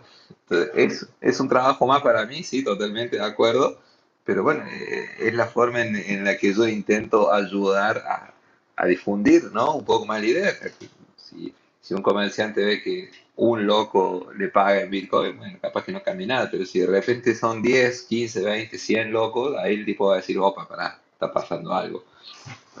Me parece que va por ese lado. Muy bien, gente, genial. No, excelente, ¿no? Perfecto. Chicos, vamos a, la próxima entonces. Yo tengo aquí una noticia que habla sobre el las ATMs también, ¿no? Entonces, estamos hablando de tanto de la... Hemos hablado respecto de las tarjetas Visa, ¿no? Que son algo que todo el mundo de alguna forma está expuesto, ¿no? Tanto como usuario como comerciante. Y ahora tenemos la, la cuestión de las ATMs también, que ha venido creciendo. Yo, yo encontré un ATM, eh, ya les contesto, ¿no? Cuando fui a un centro comercial, después fui, a, fui al cine con, con, con, con, mi esposa para ver esta película de Maverick, muy buena, y saliendo del, del, del, del cine, en la, bien en la esquina había otra, otra, otra ATM, así me, me, me dejó súper contento, aproveché porque estaba con unos, uh, unos, sencillos en el bolsillo y aproveché para comprar eh, Bitcoin, ¿no? Aproveché que el precio estaba muy bueno también. Entonces, eso fue, me, fue maravilloso, ¿no? Eh, encontrar así ATMs en, en, varios lugares. E inclusive, eh, una cosa interesante, eh, yo, mientras estaba comprando, me parece que era, compré poco, 150 reales, me parece, solamente en, en, en Bitcoin. Eh, claro, con, el problema es que, que me pidieron eh, ¿qué se llama? Mi teléfono celular, ¿no? Para enviar un SMS, para comprobar. Me pidieron un SPF, que aquí en Brasil sería el, como el, el número de, tribu, de tributación. Eh, obviamente mandé por una billetera, que es la billetera que utilizo los satoshis, así más, ¿no? Del día a día. Eh, atrás de mí había una, una chica que me pidió, por favor, que le ayudase a mandarle dinero a otra persona y lo interesante fue que, eh, bueno, esta, persona no sabía nada, cero de Bitcoin, ¿no? Y bueno, obviamente me paré, para algunos minutos para, para ayudarse, ayudarle. Lo que pasaba que esta chica eh, había recibido un préstamo cuando estaba viviendo en Europa y la persona de Europa le había dicho, mira, sabes que págame por Bitcoin, ¿no? O sea, no, no me mandes por, por otro, otra vía que no sea ¿no? Por Bitcoin. Entonces, eh, ella había sacado la fotografía de un, de un QR, ¿no?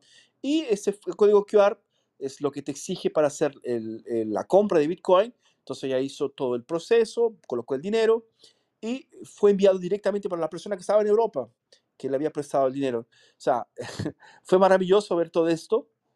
Eh, y fue muy interesante porque al fin de cuentas vi ¿no? en, en vivo y directo cómo se utiliza, ¿no? inclusive para alguien que así estaba sin ningún tipo de conocimiento, no sabía absolutamente nada de qué se, se trataba, ¿no? pero de alguna forma le ayudó muchísimo. De otra, ¿Cuál sería la alternativa? No? Él, ella tendría que ir a un banco, si tuviera cuenta en un banco, hacer un, una transferencia SWIFT, que iba a costarle muchísimo más de, de tal vez eh, lo que imaginase, o ir para un Western Union también y a, a esperar que esté abierto el horario de oficina, ¿no? Eh, hacer una fila, completar algunas informaciones. Aquí en Brasil inclusive existe un, una, una secuencia, una batería de preguntas, ¿no? Si, vas a mandarle dinero para esta persona, si es un, pariente, si es eh, a, respecto de, ¿sabe? Diferentes cosas. Es una locura, ¿no? Entonces, eh, o sea, hay gente que lo hace y pues, tranquilo, o sea, no, no, no, está, no está mal que lo haga, pero para quien no tenga tiempo, es bueno que también existe esta alternativa, la alternativa de pagar por Bitcoin. Pero bueno, me extendí en la historia, voy a directo para la noticia. Eh, déjame ver aquí. Dice así, esta noticia de Criptonoticias también, dice así, repunta la instalación de cajeros de Bitcoin tras caer en los últimos cinco meses, ¿no? Porque, bueno, imaginamos que paró un poquito. Dice, después de la caída de los, por cinco meses consecutivos de las instalaciones global de cajeros de Bitcoin, lo que ve al mes de junio ha sido un lapso de recuperación para el sector, todo eso después de haber crecido de manera consistente desde 2016. El peor mes para la instalación de los cajeros fue el pasado mayo, cuando el número de cajeros nuevos instalados bajó hasta los 205, mientras que, mientras que en lo que va del mes de junio ya hay 882 nuevas máquinas instaladas, lo que representa un aumento del 330% de acuerdo a las cifras del ATM Radar. En diciembre de 2021, La cifra alcanzaba los 1.971 cajeros de Bitcoin instalados. Ya para enero de este año la cantidad comenzó a, descender, ubicándose a 1.690 en febrero, bajo eh, bajó de nuevo a 969 el mes de marzo y siguió viajando, siguió bajando y llegó a los 770 en abril a 679. Luego ya se mencionó, en mayo fue el mes de menos instalaciones de cajeros en lo que va del año. En total hay 38 mil y 14 cajeros de Bitcoin instalados en todo el mundo. Estados Unidos sigue estando en frente con un 87%, 87 de los dispositivos instalados en su territorio, mientras que en, su, en Sudamérica solo hay 93 cajeros de Bitcoin, lo que representa un 0,2%. En cuanto a instalaciones de cajeros de Bitcoin, por fabricante, la empresa Genesis Coin ha instalado 40% de lo que representa el 15.545 cajeros le sigue General Bytes con 21.6, lo que es igual a 8.215. Y el tercer lugar, BitAccess con 16.1 con 6.000 cajeros. Ah, bueno, la caída de Bitcoin pudo influenciar la baja instalación de cajeros. Uno de los factores que pudo influenciar la caída de las instalaciones de los cajeros fue la caída de los precios. Actualmente el, el precio de Bitcoin llega a cifras que no se veían desde 2020 al momento de esta publicación. Las criptomonedas cotizan los 23 mil, un poquito atrás, ¿no? por otra parte, las regulaciones restrictivas contra el sector también pudieron ser un motivo para que las vieran afectadas. En algunos países como Reino Unido, los cajeros son ilegales, hecho que reportó Crypto Noticias. En 2021 fue el año de los cajeros de Bitcoin, con un, eh, un, 2022 eh, que marca un retroceso para el despliegue de, eh, despliegue de cajeros, se puede considerar que el 2021 fue el año para sus mayores cifras positivas. Los cajeros de Bitcoin instalados en 2021 casi duplicaron a la cifra de los que existían para el primer, primero de enero de 2020, entre septiembre de 2020 y el mismo mes de 21. El crecimiento de los cajeros de Bitcoin fue el 183%, tal como reportó Crypto Noticias. Bueno, y estos son los cajeros.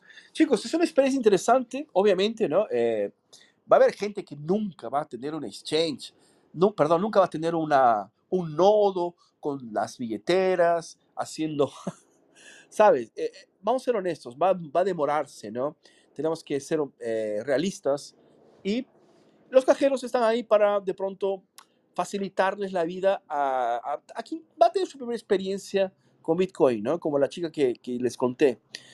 Fernando, yo tengo una pregunta de esto del cajero porque él nunca ha usado uno, entonces, eh, por ejemplo, eh, usando el ejemplo de esta mujer que, que, ayudaste, ella, que yo entiendo que, como, o sea, has dicho que no tenía ni idea de Bitcoin, entiendo que ella no tenía su wallet, entonces yo, o sea, el proceso como era, ella compra los Bitcoin que están, me imagino, en la wallet de la empresa que tiene el cajero y directamente se los envió o primero tuvo que crearse su wallet y enviárselo. ¿Sabes lo que te quiero decir? Sí, sí. Fue lo siguiente. Ella solo tenía una imagen de QR que la persona le había enviado para la persona a quien le debía, ¿no? Dinero, le había enviado por WhatsApp. Entonces ella, y, ya tenía el dinero. Solo tenía esas dos cosas.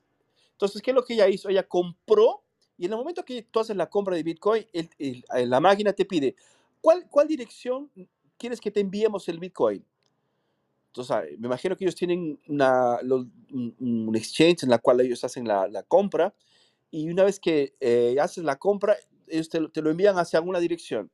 Entonces, ella colocó el QR, que es el donde ella tendría que enviarlos, ¿no?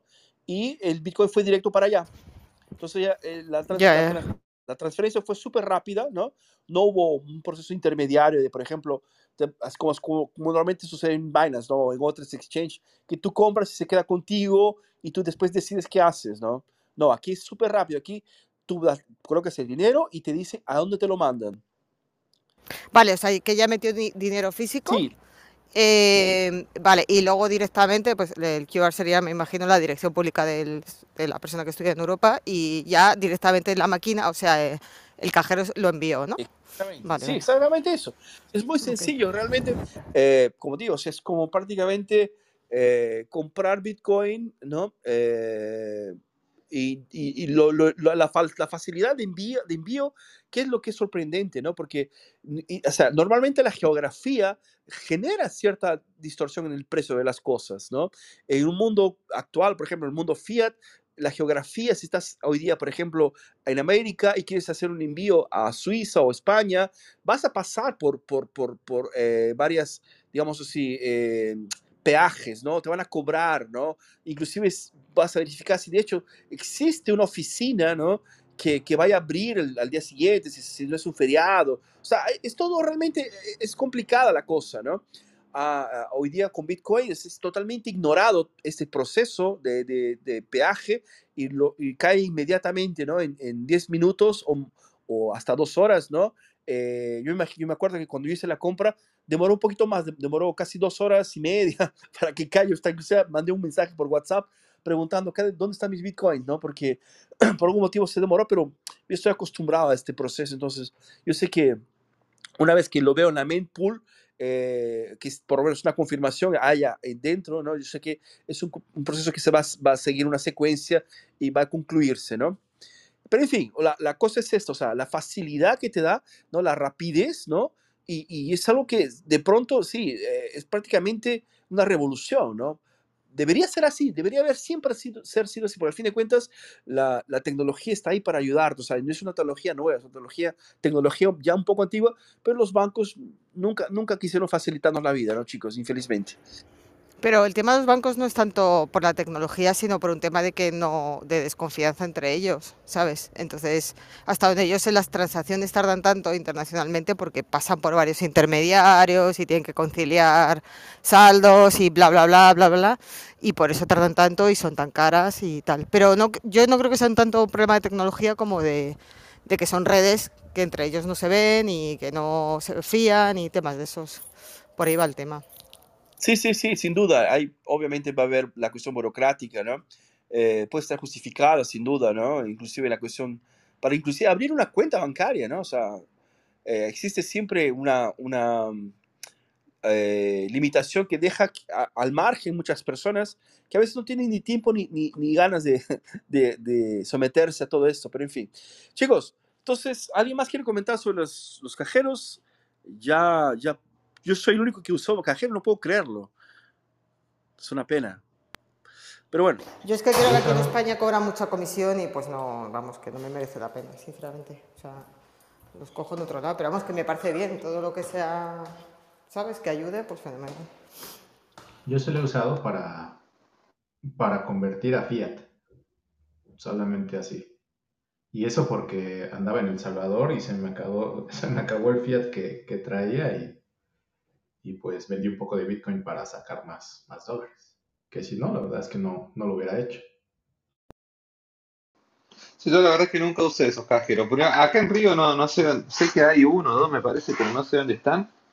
Eh, y por lo que sé, hay, el spread que tienen es un poquito salado, ¿no? Pero no sé si vos llegaste a ver eso, ¿era muy alto o, no, o no? No, no, no, sí, es que sí. Mira, yo gasté, creo que 10, 10 reales, o sea, vale la pena, ¿sabes, Juan? Por la facilidad. Lo, lo interesante del cajero es la facilidad.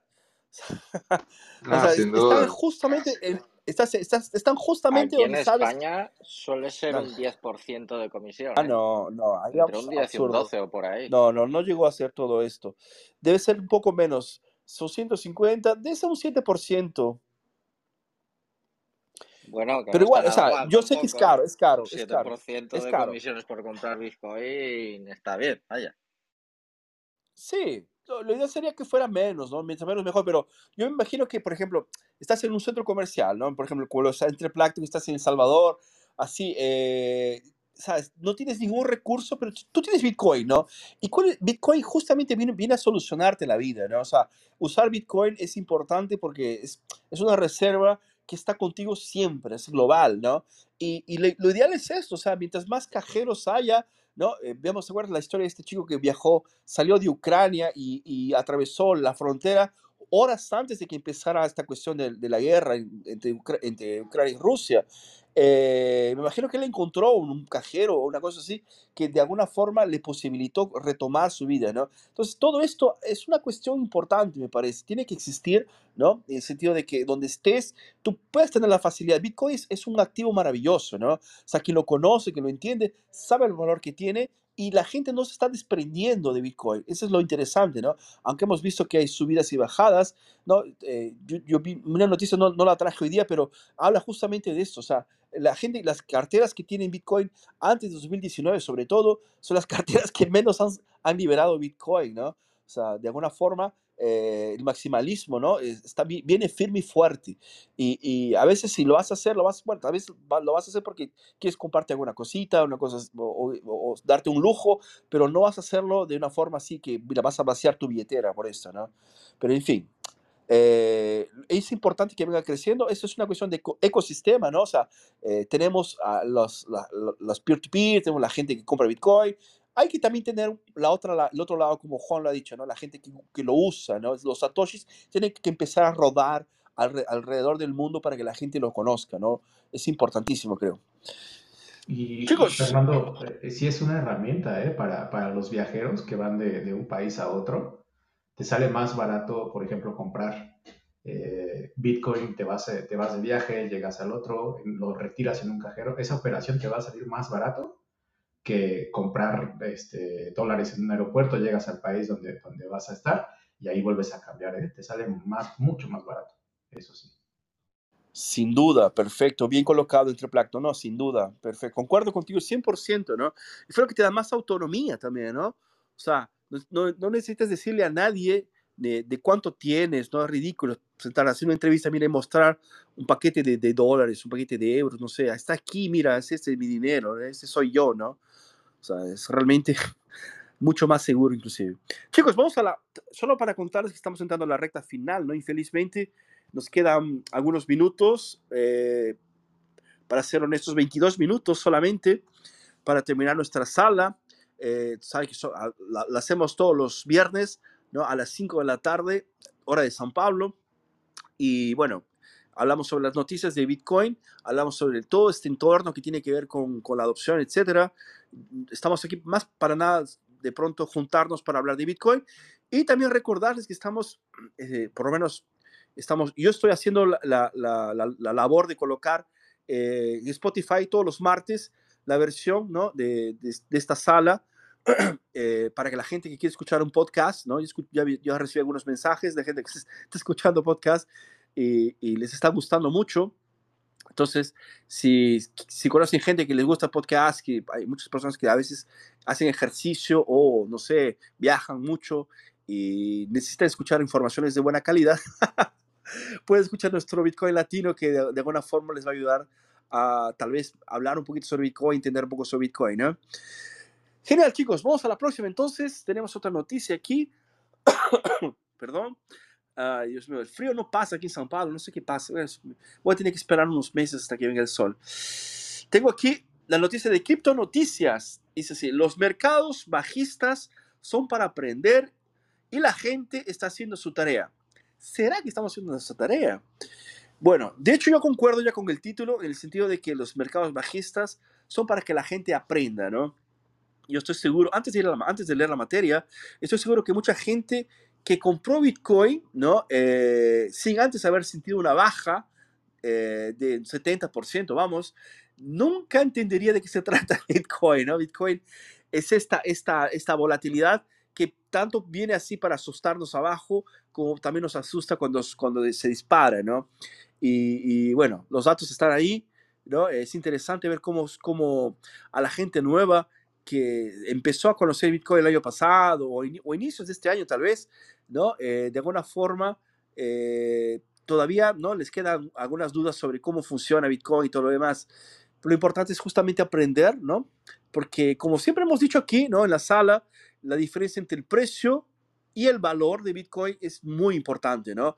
El precio es lo que te están pagando en el mercado, ¿no? Por, por, lo, por versus euro versus eh, dólar y la otra cosa es el valor, ¿no? Lo que Bitcoin soluciona, lo que Bitcoin te da, ¿no? Como eh, una solución de, de, de, libertad, ¿no? De autonomía. Pero bueno, vamos un poquito a la materia. Son las materias, me parece que es un relato, ¿no? De una persona. Esto fue escrito por el señor, la señora Andrea Leal el 24 de junio. Dice sí, eh, vamos al relato. Dice no me voy a cansar de decirlo. La educación es clave para la comunidad de Bitcoin, sobre todo en esos tiempos en donde el pánico abunda en el mercado. Las redes sociales están repletas de haters de la criptomoneda y algunos dan pronósticos mesiánicos sobre su supuesta recuperación. En los próximos meses, sí, cuando las aguas están revueltas, es importante saber cómo navegar en el río. Esta idea se me hizo aún más obvia la semana pasada cuando la cátedra empresarial, económica, digital y criptoactivos de la Universidad Católica de Venezuela me invitó a, a conversatorio sobre el impacto de las redes sociales y las noticias en el mercado de Bitcoin bajo el tema de hoy. Eh, dile sí al futuro. La Academia Venezolana ya eh, tiene su primera cohorte de estudiantes que están aprendiendo sobre temas como finanzas digitales, criptoactivos y minería. La primera sorpresa que me llevé al asistir a este evento fue encontrarme con un grupo de alumnos tan variado cuanto se piensa en Bitcoin. No son pocos los que imaginan que solo la población más joven y masculina son los que están interesados en manejar algún tipo de conocimiento sobre este ecosistema. Después de todo, lo, eh, lo, dicen las métricas, son los jóvenes quienes más invierten en Bitcoin, especialmente los hombres. No obstante, al entrar en aquel salón, me encontré con gente de todas las edades, personas que podrían ser mis contemporáneos, mis padres o incluso mis abuelos. Asimismo, coincidí con muchas mujeres que ya habían invertido por primera vez en Bitcoin o estaban dando sus primeros pasos para conocer sobre el tema. Bueno, no hace falta decir mucho más. Los tres oradores invitados para esta sala éramos todas mujeres muy involucradas con el ecosistema Bitcoiner. Además, a esta primera impresión, la segunda sorpresa que me llevé fue toparme con un grupo de numerosos estudiantes. No es un secreto que el mercado de Bitcoin y las criptomonedas no han tenido su mejor año desde este 2022, siendo estos, estos periodos los que menos nuevos usuarios atraen porque existen muchos pesimismo y miedo en el eh, perder dinero. Sin embargo, considero que exactamente esas coyunturas cuanto al mercado está en rojo y todo el mundo llora. No solo las, no son, perdón, son las más prolíferas eh, para aquellos que están empezando a conocer la comunidad. Dios, ¿por qué pues? Por una cuestión muy simple. Cuando el mercado está sangrando, es más fácil poner los pies sobre la tierra y ser realista. Y en este caso, este grupo de personas reunidas por la cátedra de UCAP tiene esa ventaja delante. Hablar de Bitcoin cuando nadie quiere hablar de Bitcoin.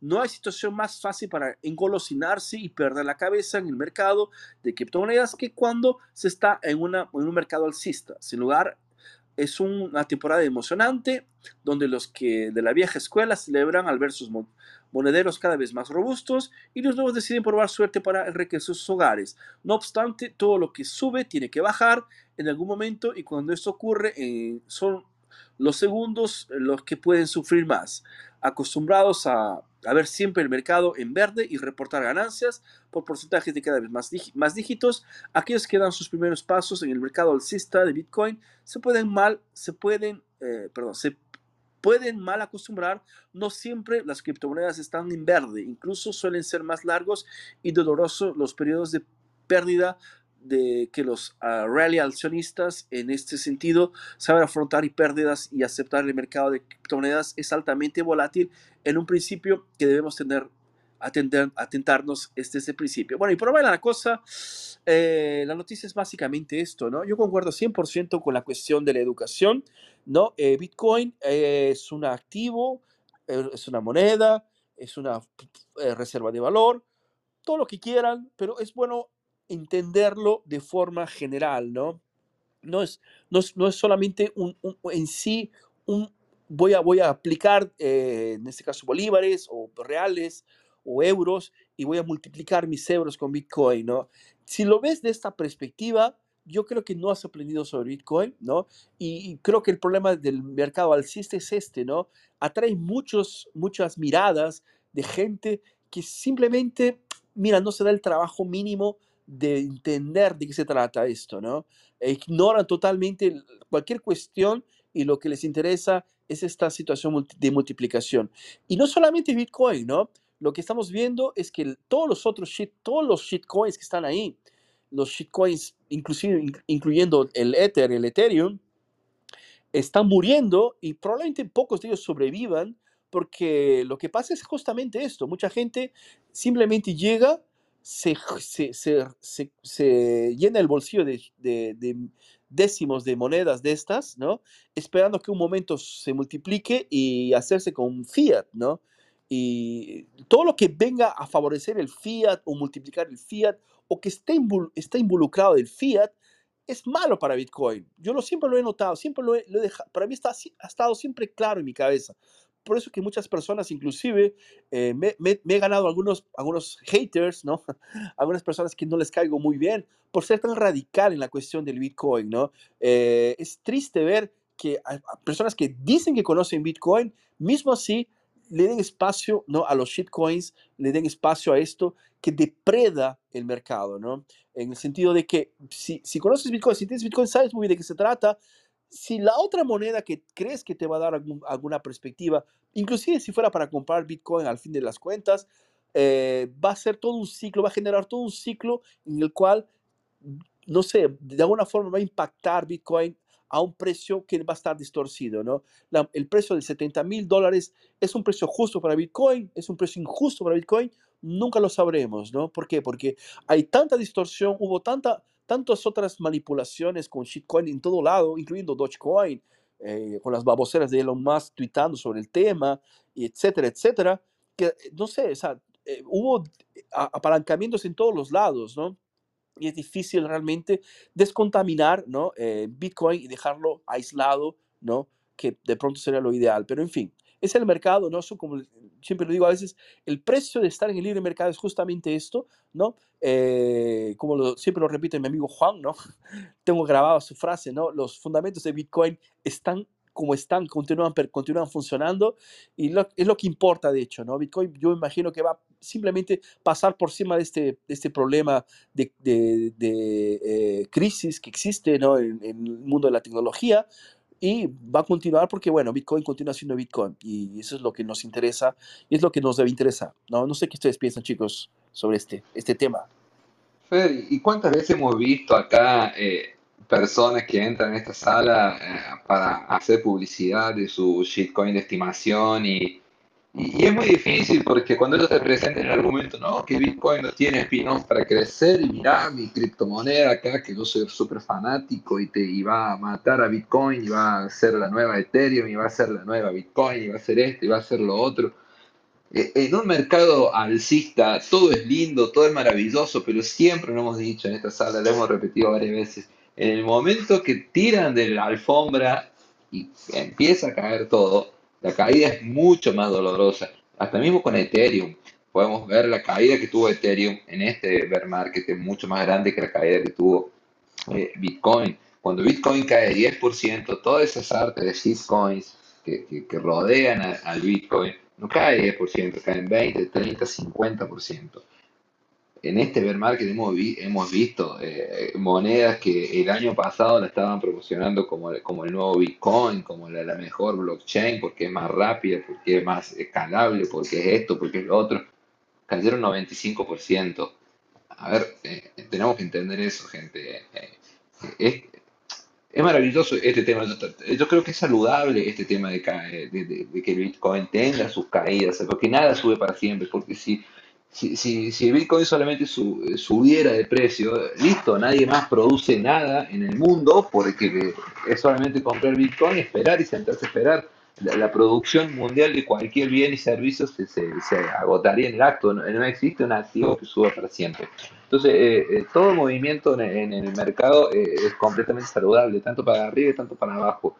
lamentablemente existen players en el mercado que sí están muy alabancados y hacen que eh, que, tanto las subidas cuanto las caídas sean, sean abruptas y, le duelan a cualquier persona. Me imagino, eh, no quiero estar en la, en la, aunque ya estuve en ese lugar de, comprar prácticamente en, el tope de precio y ver, y ver mi capital desvalorizarse eh, en, niveles absurdos para cualquier persona, eh, es doloroso, sí, pero bueno, es parte del aprendizaje, es la, curva de aprendizaje cara que tiene este mundo de criptomonedas, es, es una tecnología completamente nueva y lamentablemente es doloroso, pero es necesario hasta cierto punto que, que, Bitcoin tenga, tenga esta volatilidad hasta que las personas empiecen a entender cuál es el, sentido de Bitcoin eh, en el mundo, que es, realmente una revolución, es la Internet del, dinero, es algo que no, existió nunca,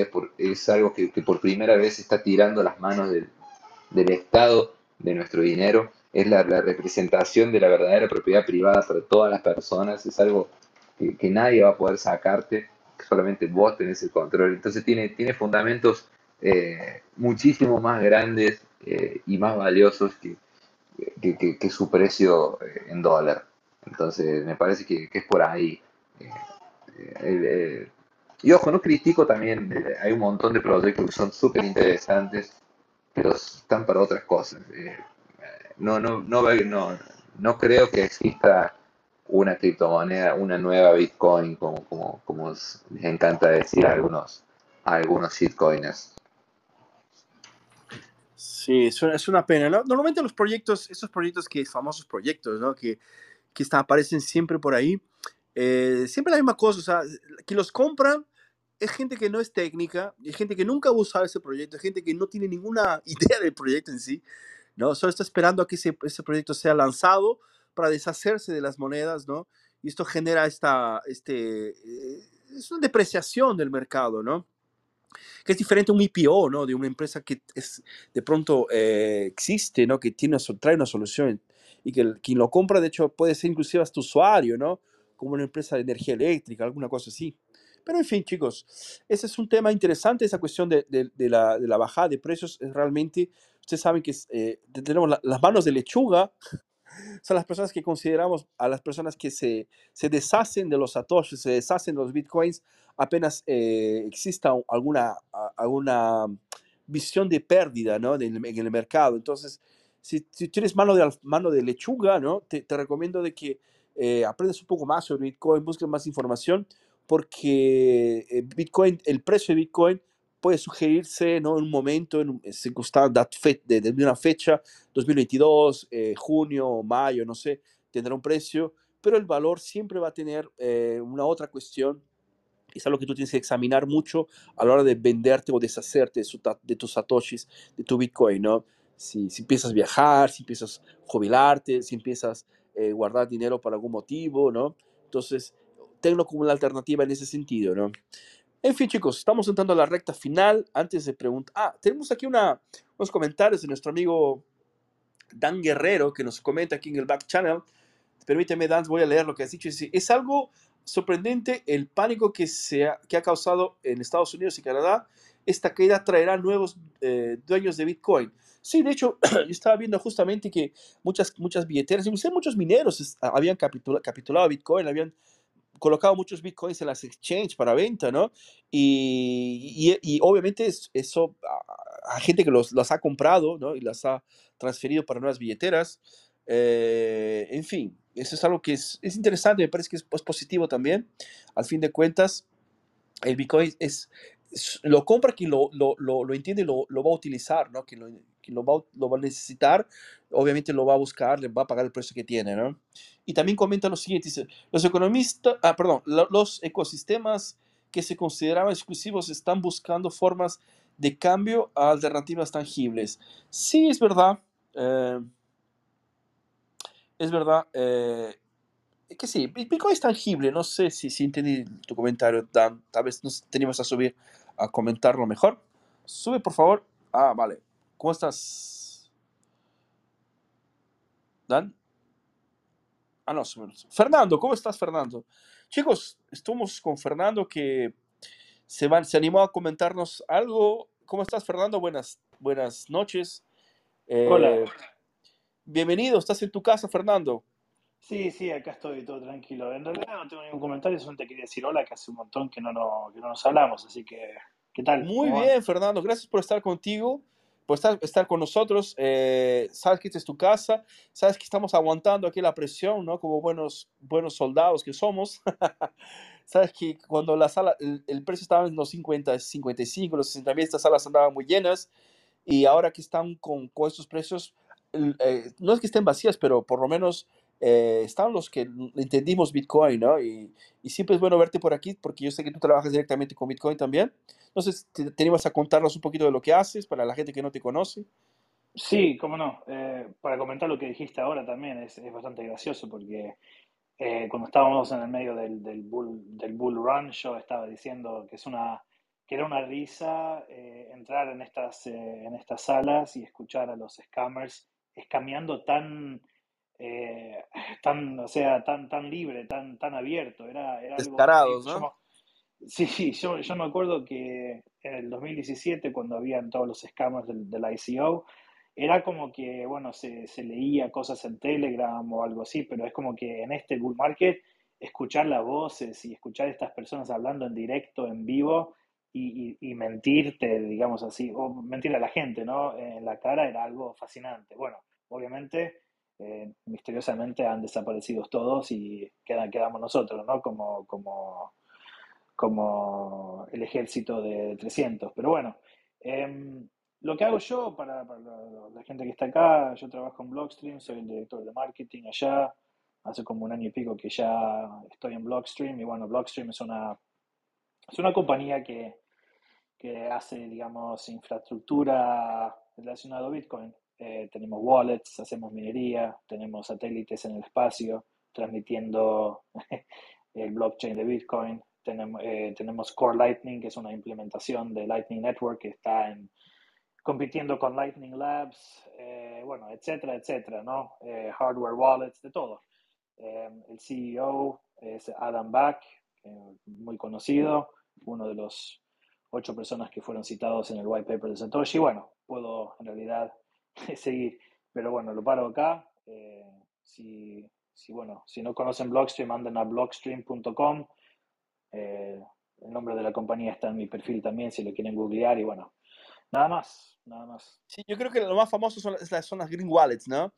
Que también son muy populares. Sí, exactamente. El Green, uh, que es un hot wallet, y Jade, que es nuestro hardware wallet. No, es un orgullo que te con los que, que, estado, que participe con nosotros, de hecho, ¿no? Porque dentro del universo Bitcoin es una personalidad, ¿no? Y estoy contento de que nos acompañes, ¿no? Y claro, que siempre que sea posible nos, puedas ayudar aquí arriba. Eh, siempre, siempre te siéntete súper bienvenido, ¿ok, Fernando? Cuando gustes. Y bueno, realmente yo concuerdo con todo lo que has dicho en la cuestión de los scammers, ¿no? Eh, cómo, cómo, era impresionante realmente el descaro que ellos tenían en las Bull eh, Runner cuando estaba el precio, estaba en los 70, ¿no? 65, no sé. Era, estaba lleno de gente hablando sobre cualquier proyecto y era una locura, ¿no? Sé que hoy día realmente no hay Desaparecieron. Sí. No, y, y, y para, para, comentar, somos viejos amigos ya, así que cualquier cosa, no, yo encantado de estar acá. Lo único que pasa es que no estoy no estoy viviendo más en el continente norteamericano, así que el, horario es un poco difícil para mí ahora, pero, pero bueno, cuando, cuando puedo entro con, con mucho gusto.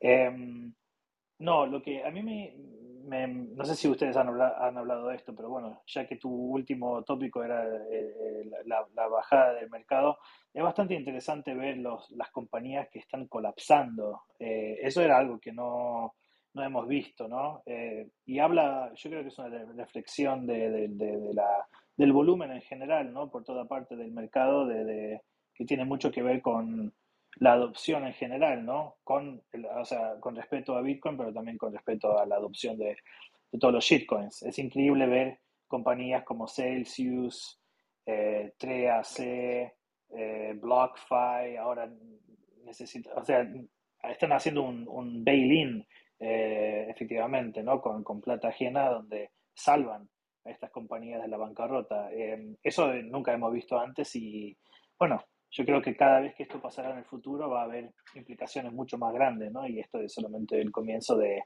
de bueno, de un crecimiento bastante grande para, para, la industria en general. Así que son tiempos interesantes para, para vivir. Sí, ¿quién, ¿quién, diría que iríamos a ver esto? De hecho, ¿no? Hay muchas, muchos proyectos serios, entre comillas, ¿no? Que, que están colapsando. Eh, de hecho, es, es complicado. Para, eh, para- es, es un mercado nuevo. Sabemos que son 13 años de Bitcoin y todo lo que está generándose por la cuestión de la tecnología. eh, para quien tiene más años, ¿no? Como nosotros, que hemos visto las, aquel problema de las, las burbujas de la Internet, los no- en los años 2000, los años 90, ¿no? Eh, los .com, ¿no? Es muy- no sé, yo veo cier- cierta semejanza en ambos. Ese es un comportamiento, me parece que es medio repetitivo, ¿no? En ese universo. Pero bueno, lo, importante es que, eh, por lo menos día ya, lo interesante, ¿no? Inclusive de, observar en las, este tipo de problemas de crisis, de, de, ¿no? En, en la- precios, nosotros llamamos de bear market, que son precios bajos de Bitcoin, es que podemos, de hecho, verificar, ¿no? Como lo dice Warren Buffett, cuando la marea baja está, está la marea está más baja, podemos ver cuáles son, quién está con, la, con ropa interior expuesta, ¿no? Y eso es interesante. Chicos, no sé si alguien más quiere comentar alguna cosa, aprovechar que nuestro Fernando está aquí. Infelizmente estamos, estamos entrando a la recta final, Fernando. No sé si alguien más se anima a contar alguna cosa. ¿No? Tan Dale. tímidos hoy. Tan tímido Juan, ¿no? Sí, estamos todos, estamos todos asustados, creo que nos, nos intimidó nuestro amigo Fernando. Chicos, solo, solo para, para terminar, ¿sí? No- a los que no nos, no nos siguen aquí en el, en el, el Bitcoin Latino, que es la, en nuestro club de aquí de Bitcoin, hablamos, somos maximalistas de Bitcoin, ¿ok? Eh, puede asustarte eso al inicio, tal vez te asustaría eso antes, pero somos los que estamos aquí hoy día, ¿no? Eh, estamos, estamos también utilizando el audio de aquí de Clubhouse de esta sala para exportarlo para eh, Spotify como podcast. Entonces, si también te gusta es- escuchar podcast, también te, te dejo la invitación. Y bueno, muchas gracias a todos los que participaron, sobre todo ¿no? a, a Omar, a Interplaton y Ballenas, a Juan, a Maribí y a Fernando, que se subió a nosotros a- ahora para comentar la- las últimas noticias. Y a todos que nos escucharon también un fuerte abrazo, chicos. Les deseo un excelente fin de semana, ¿no? Sobre todo desde mi lado, sí, gracias a Dios que estamos aquí. Y bueno, un, un- un siempre eh, excelente semana para que nosotros podamos aprovechar, estar con la familia y descansar, ¿no? No sé si alguien más quiere decir algo, chicos. Dejo el micrófono aquí. Compren Bitcoin, gente. Hasta la semana que viene. Muchas gracias. Gracias a todos, amigos. Cuídense. Buenas Venga, noches, hasta feliz luego. semana. Fernando, Juan, abrimos una, una sala entre nosotros que tengo una pregunta sobre Ah, Brasil.